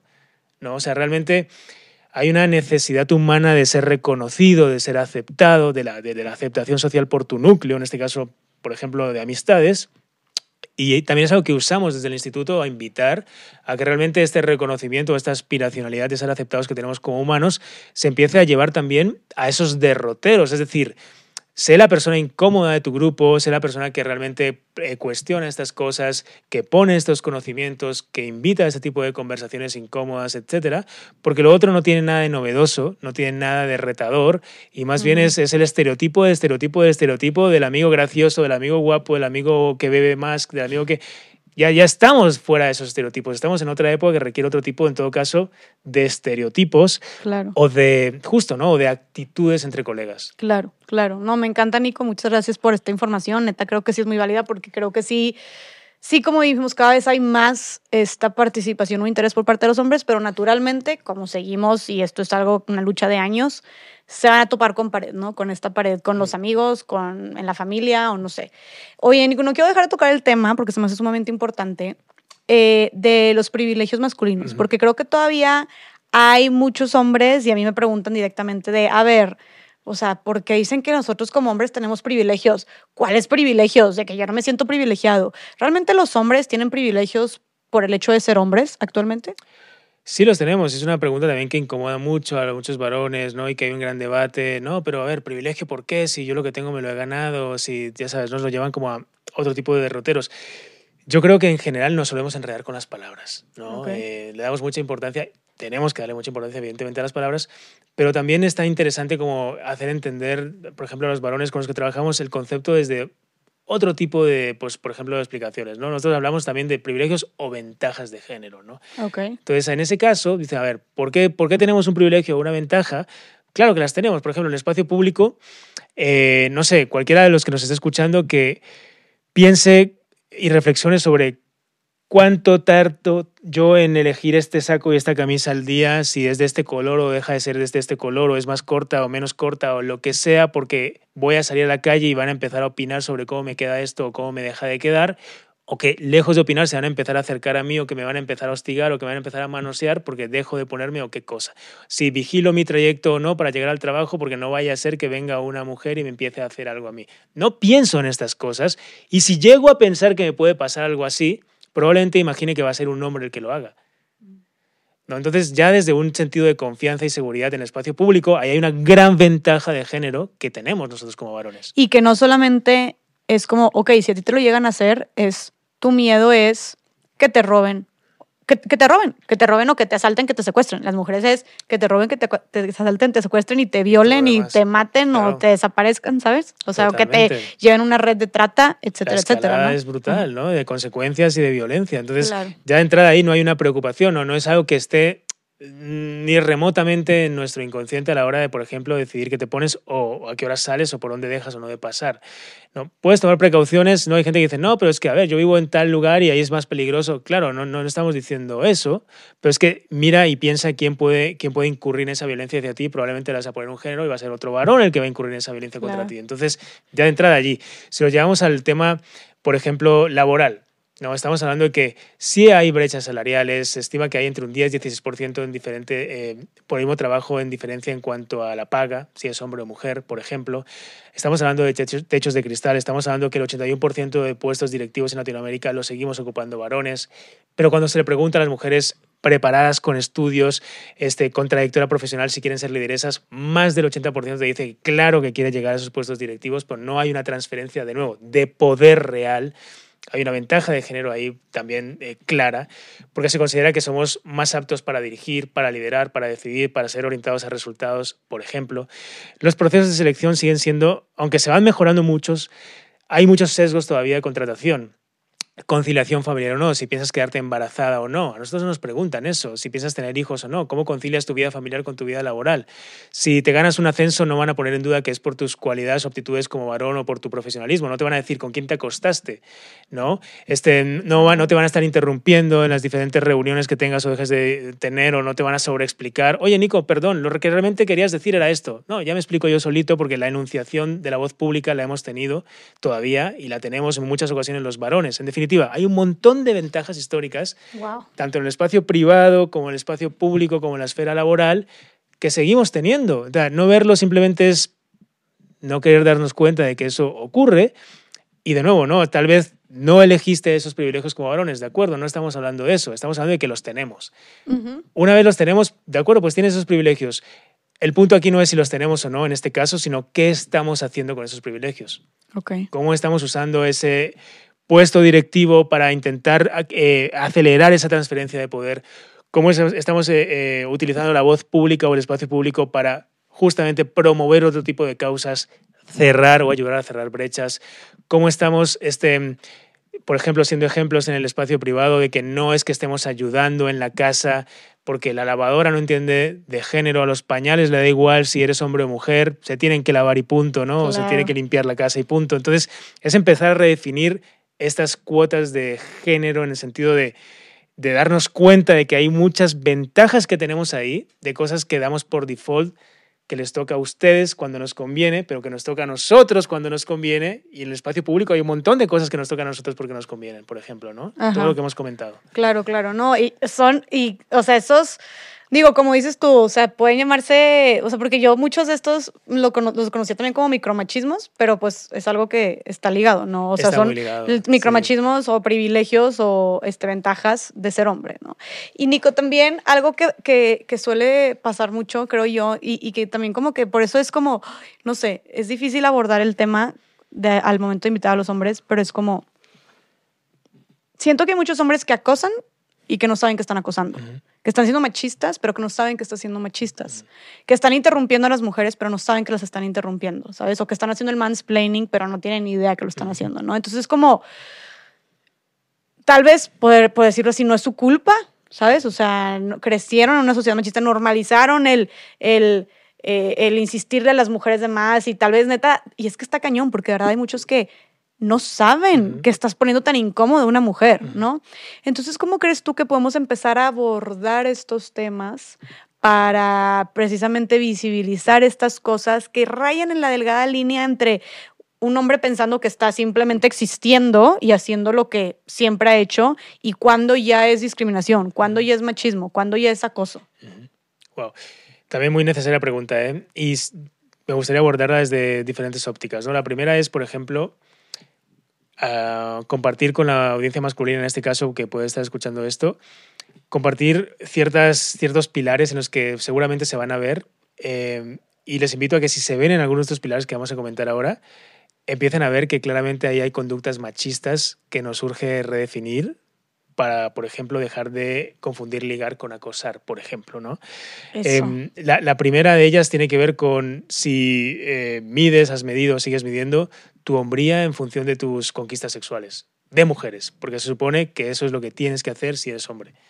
¿no? Si soy hombre, salgo y si hoy salgo, hoy tengo que ligar, porque si no ligo, pues voy a quedar mal con mis amigos y conforme más ligue, más conquistas tenga, más hombre soy ante ellos y ante mí. Esto es, si vivimos sobre esa idea o bajo esa idea, claramente estamos eh, todo el rato cayendo en este estereotipo de masculinidad, este, en este machismo, en este caso desde los hombres, y estamos en algún punto eh, mucho más cerca del acoso que de- del ligue, porque no tiene nada que ver ligar con acosar, Claro. ¿sabes? O sea, ligar finalmente es un intercambio, en este caso, de habilidades, de interés, de generar interés, de tener una conversación, de poder seducir, siempre respetando, teniendo claro la autonomía de la otra persona, el consentimiento, etc. Acosar es hostigar hasta, la, hasta, la, hasta el infinito, no entendiendo que incomodas, no entendiendo que estás, estás invadiendo el espacio íntimo y personal de la otra persona y que eso es cero atractivo, ¿no? Entonces, creo que de entrada lo primero es dejar de medir nuestra hombría en función de nuestras conquistas sexuales, ¿no? Eh, Ese es, es un elemento importante. muy clave allí, ¿no? Importante. Muy sí, importante, sí. ¿no? El, el segundo también tiene que ver con todo el tema del consentimiento, ¿no? Em, si como varones todavía confundimos que, no, me dijo que no, pero en realidad me quería decir que sí. Voy a esperar a que me diga dos o tres veces que no, porque es que no se ha atrevido a decirme que sí, pero yo estoy seguro que sí. Si, si sentimos que una, si una mujer es amable con nosotros, está insinuando.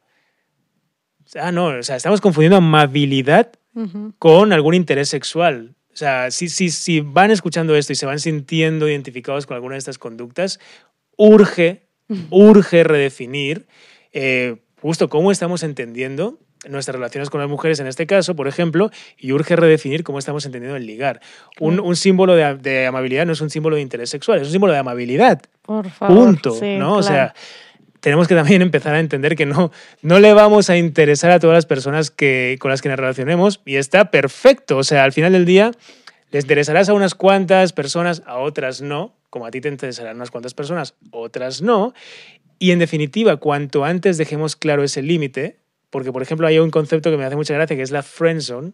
Ah, la friend zone. No, es como que si alguno de los compañeros que me está escuchando, de los colegas que me está escuchando, vive en la friend zone, lo han friendzoneado o ha dejado en la friend zone, finalmente entendamos que es una actitud ultra machista también. Es un concepto mental que nos hemos inventado en esta cultura machista, porque analicemos la friendzone. La friendzone parte de la idea de que cualquier mujer es un target a conseguir y que si te dicen que no, la vas a dejar en ese espacio, esa zona gris, porque en algún momento, si sigues insistiendo, te va a decir que sí.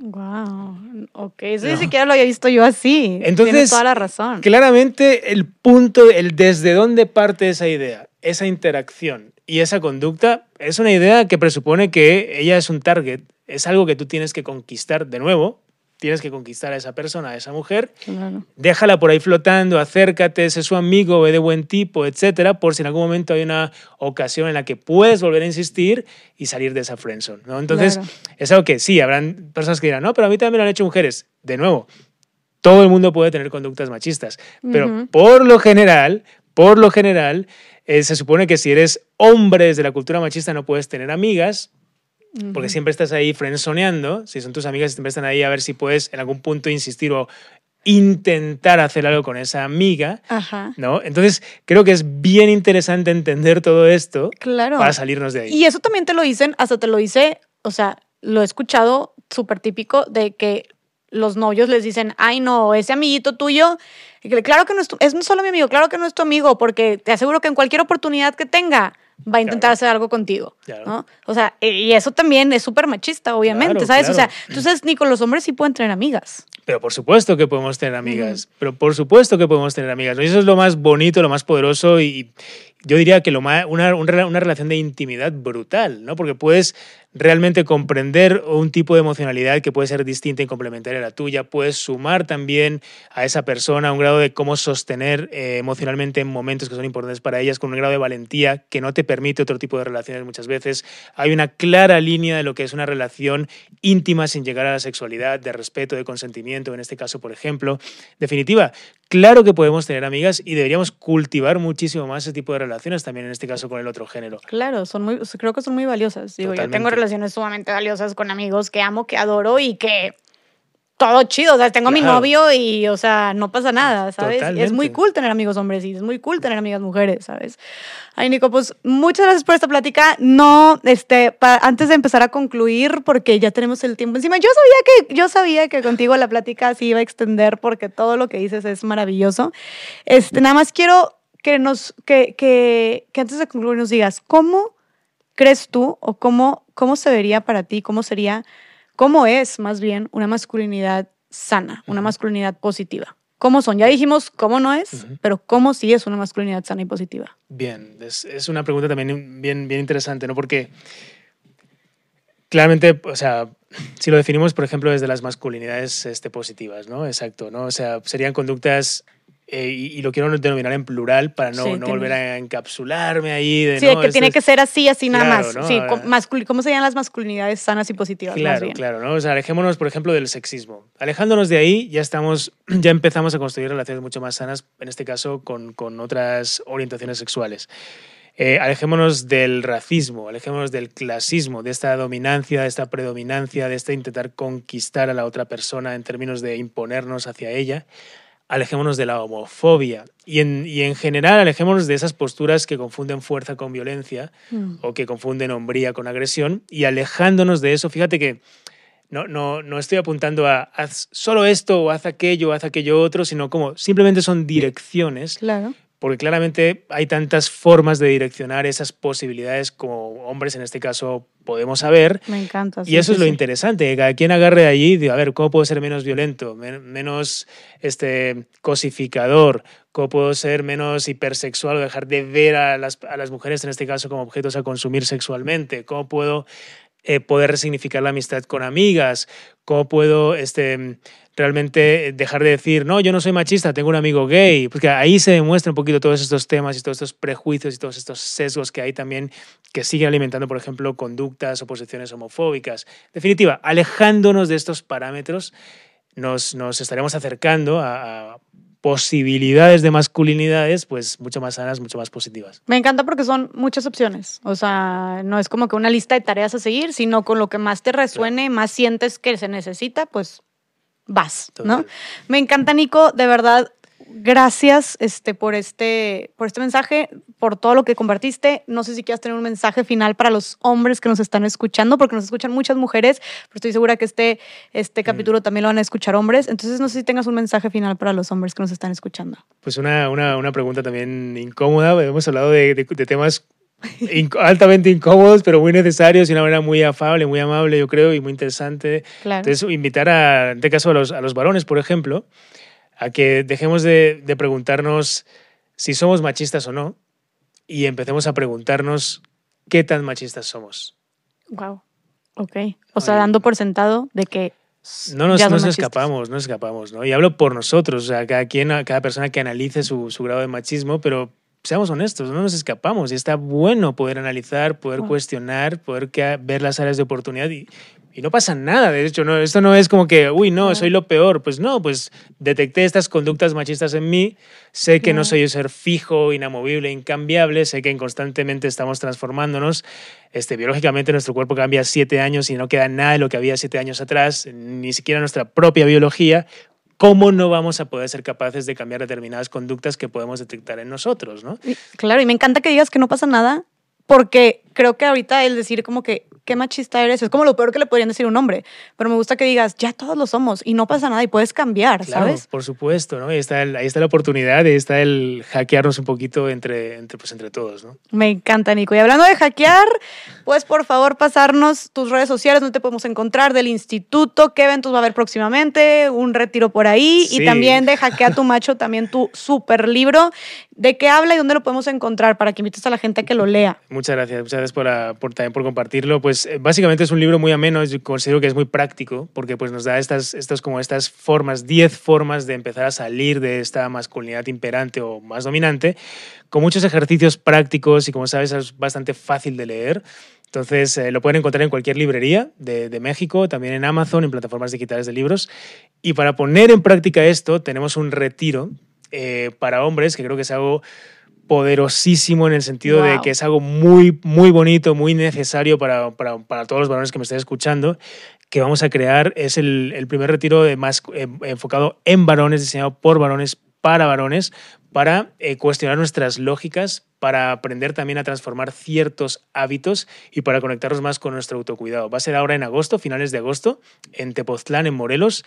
Eh, así Qué es que están ya las inscripciones abiertas. Cualquier varón que vea esto y le interese estar tres días desconectado, conocer a otros varones, porque muchos varones nos dicen, no, es que mis amigos no me entienden, esto no lo puedo hablar, me gustaría también poder conocer o ampliar mi círculo de, de amigos o de conocidos, colegas varones con estas inquietudes. Esta es la oportunidad, ¿no? Qué poder chido. compartir ese espacio en la naturaleza, con prácticas también de autocuidado, deporte muy interesantes, de cuestionamiento de lógicas. Así es que están más que invitados también a, a en la página tenemos información, ahí podemos informarles. Qué chido, ¿cuál es la página? En De Machos a Hombres, De Machos, de machos a Hombres, ahí eh, cualquier información que quieran, un DM y ahí se los contestamos también. Perfectísimo. Tus redes sociales también, pues es de Machos Hombres y tu personal. Nico Nogués en, Nico Nogués. en todas las redes. Perfectísimo. Nico, te agradezco muchísimo por haber estado aquí. Gracias por todo lo que haces. Te admiro muchísimo. Tú ya lo sabes. Siempre te lo he dicho. De verdad es impresionante lo que hiciste. Fuiste los pioneros este, en hacer esto en México y creo que eso, wow, o sea, eso de verdad es, es muy respetable, muy admirable. De verdad, todo mi apoyo también a todo lo que haces, ya sabes, con el instituto y con todo tu equipo también, porque yo sé que es un trabajo en equipo.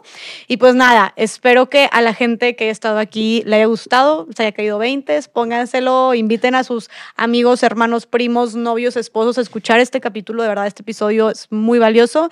Y pues bueno, agradezco a todas las personas que estuvieron aquí. Gracias de nuevo, Nico. Gracias, admiración y respeto mutuo, fan de todo tu trabajo, así es que también muchas gracias por el espacio. No, es un placer de verdad coincidir y compartir y apoyarnos en lo que se pueda.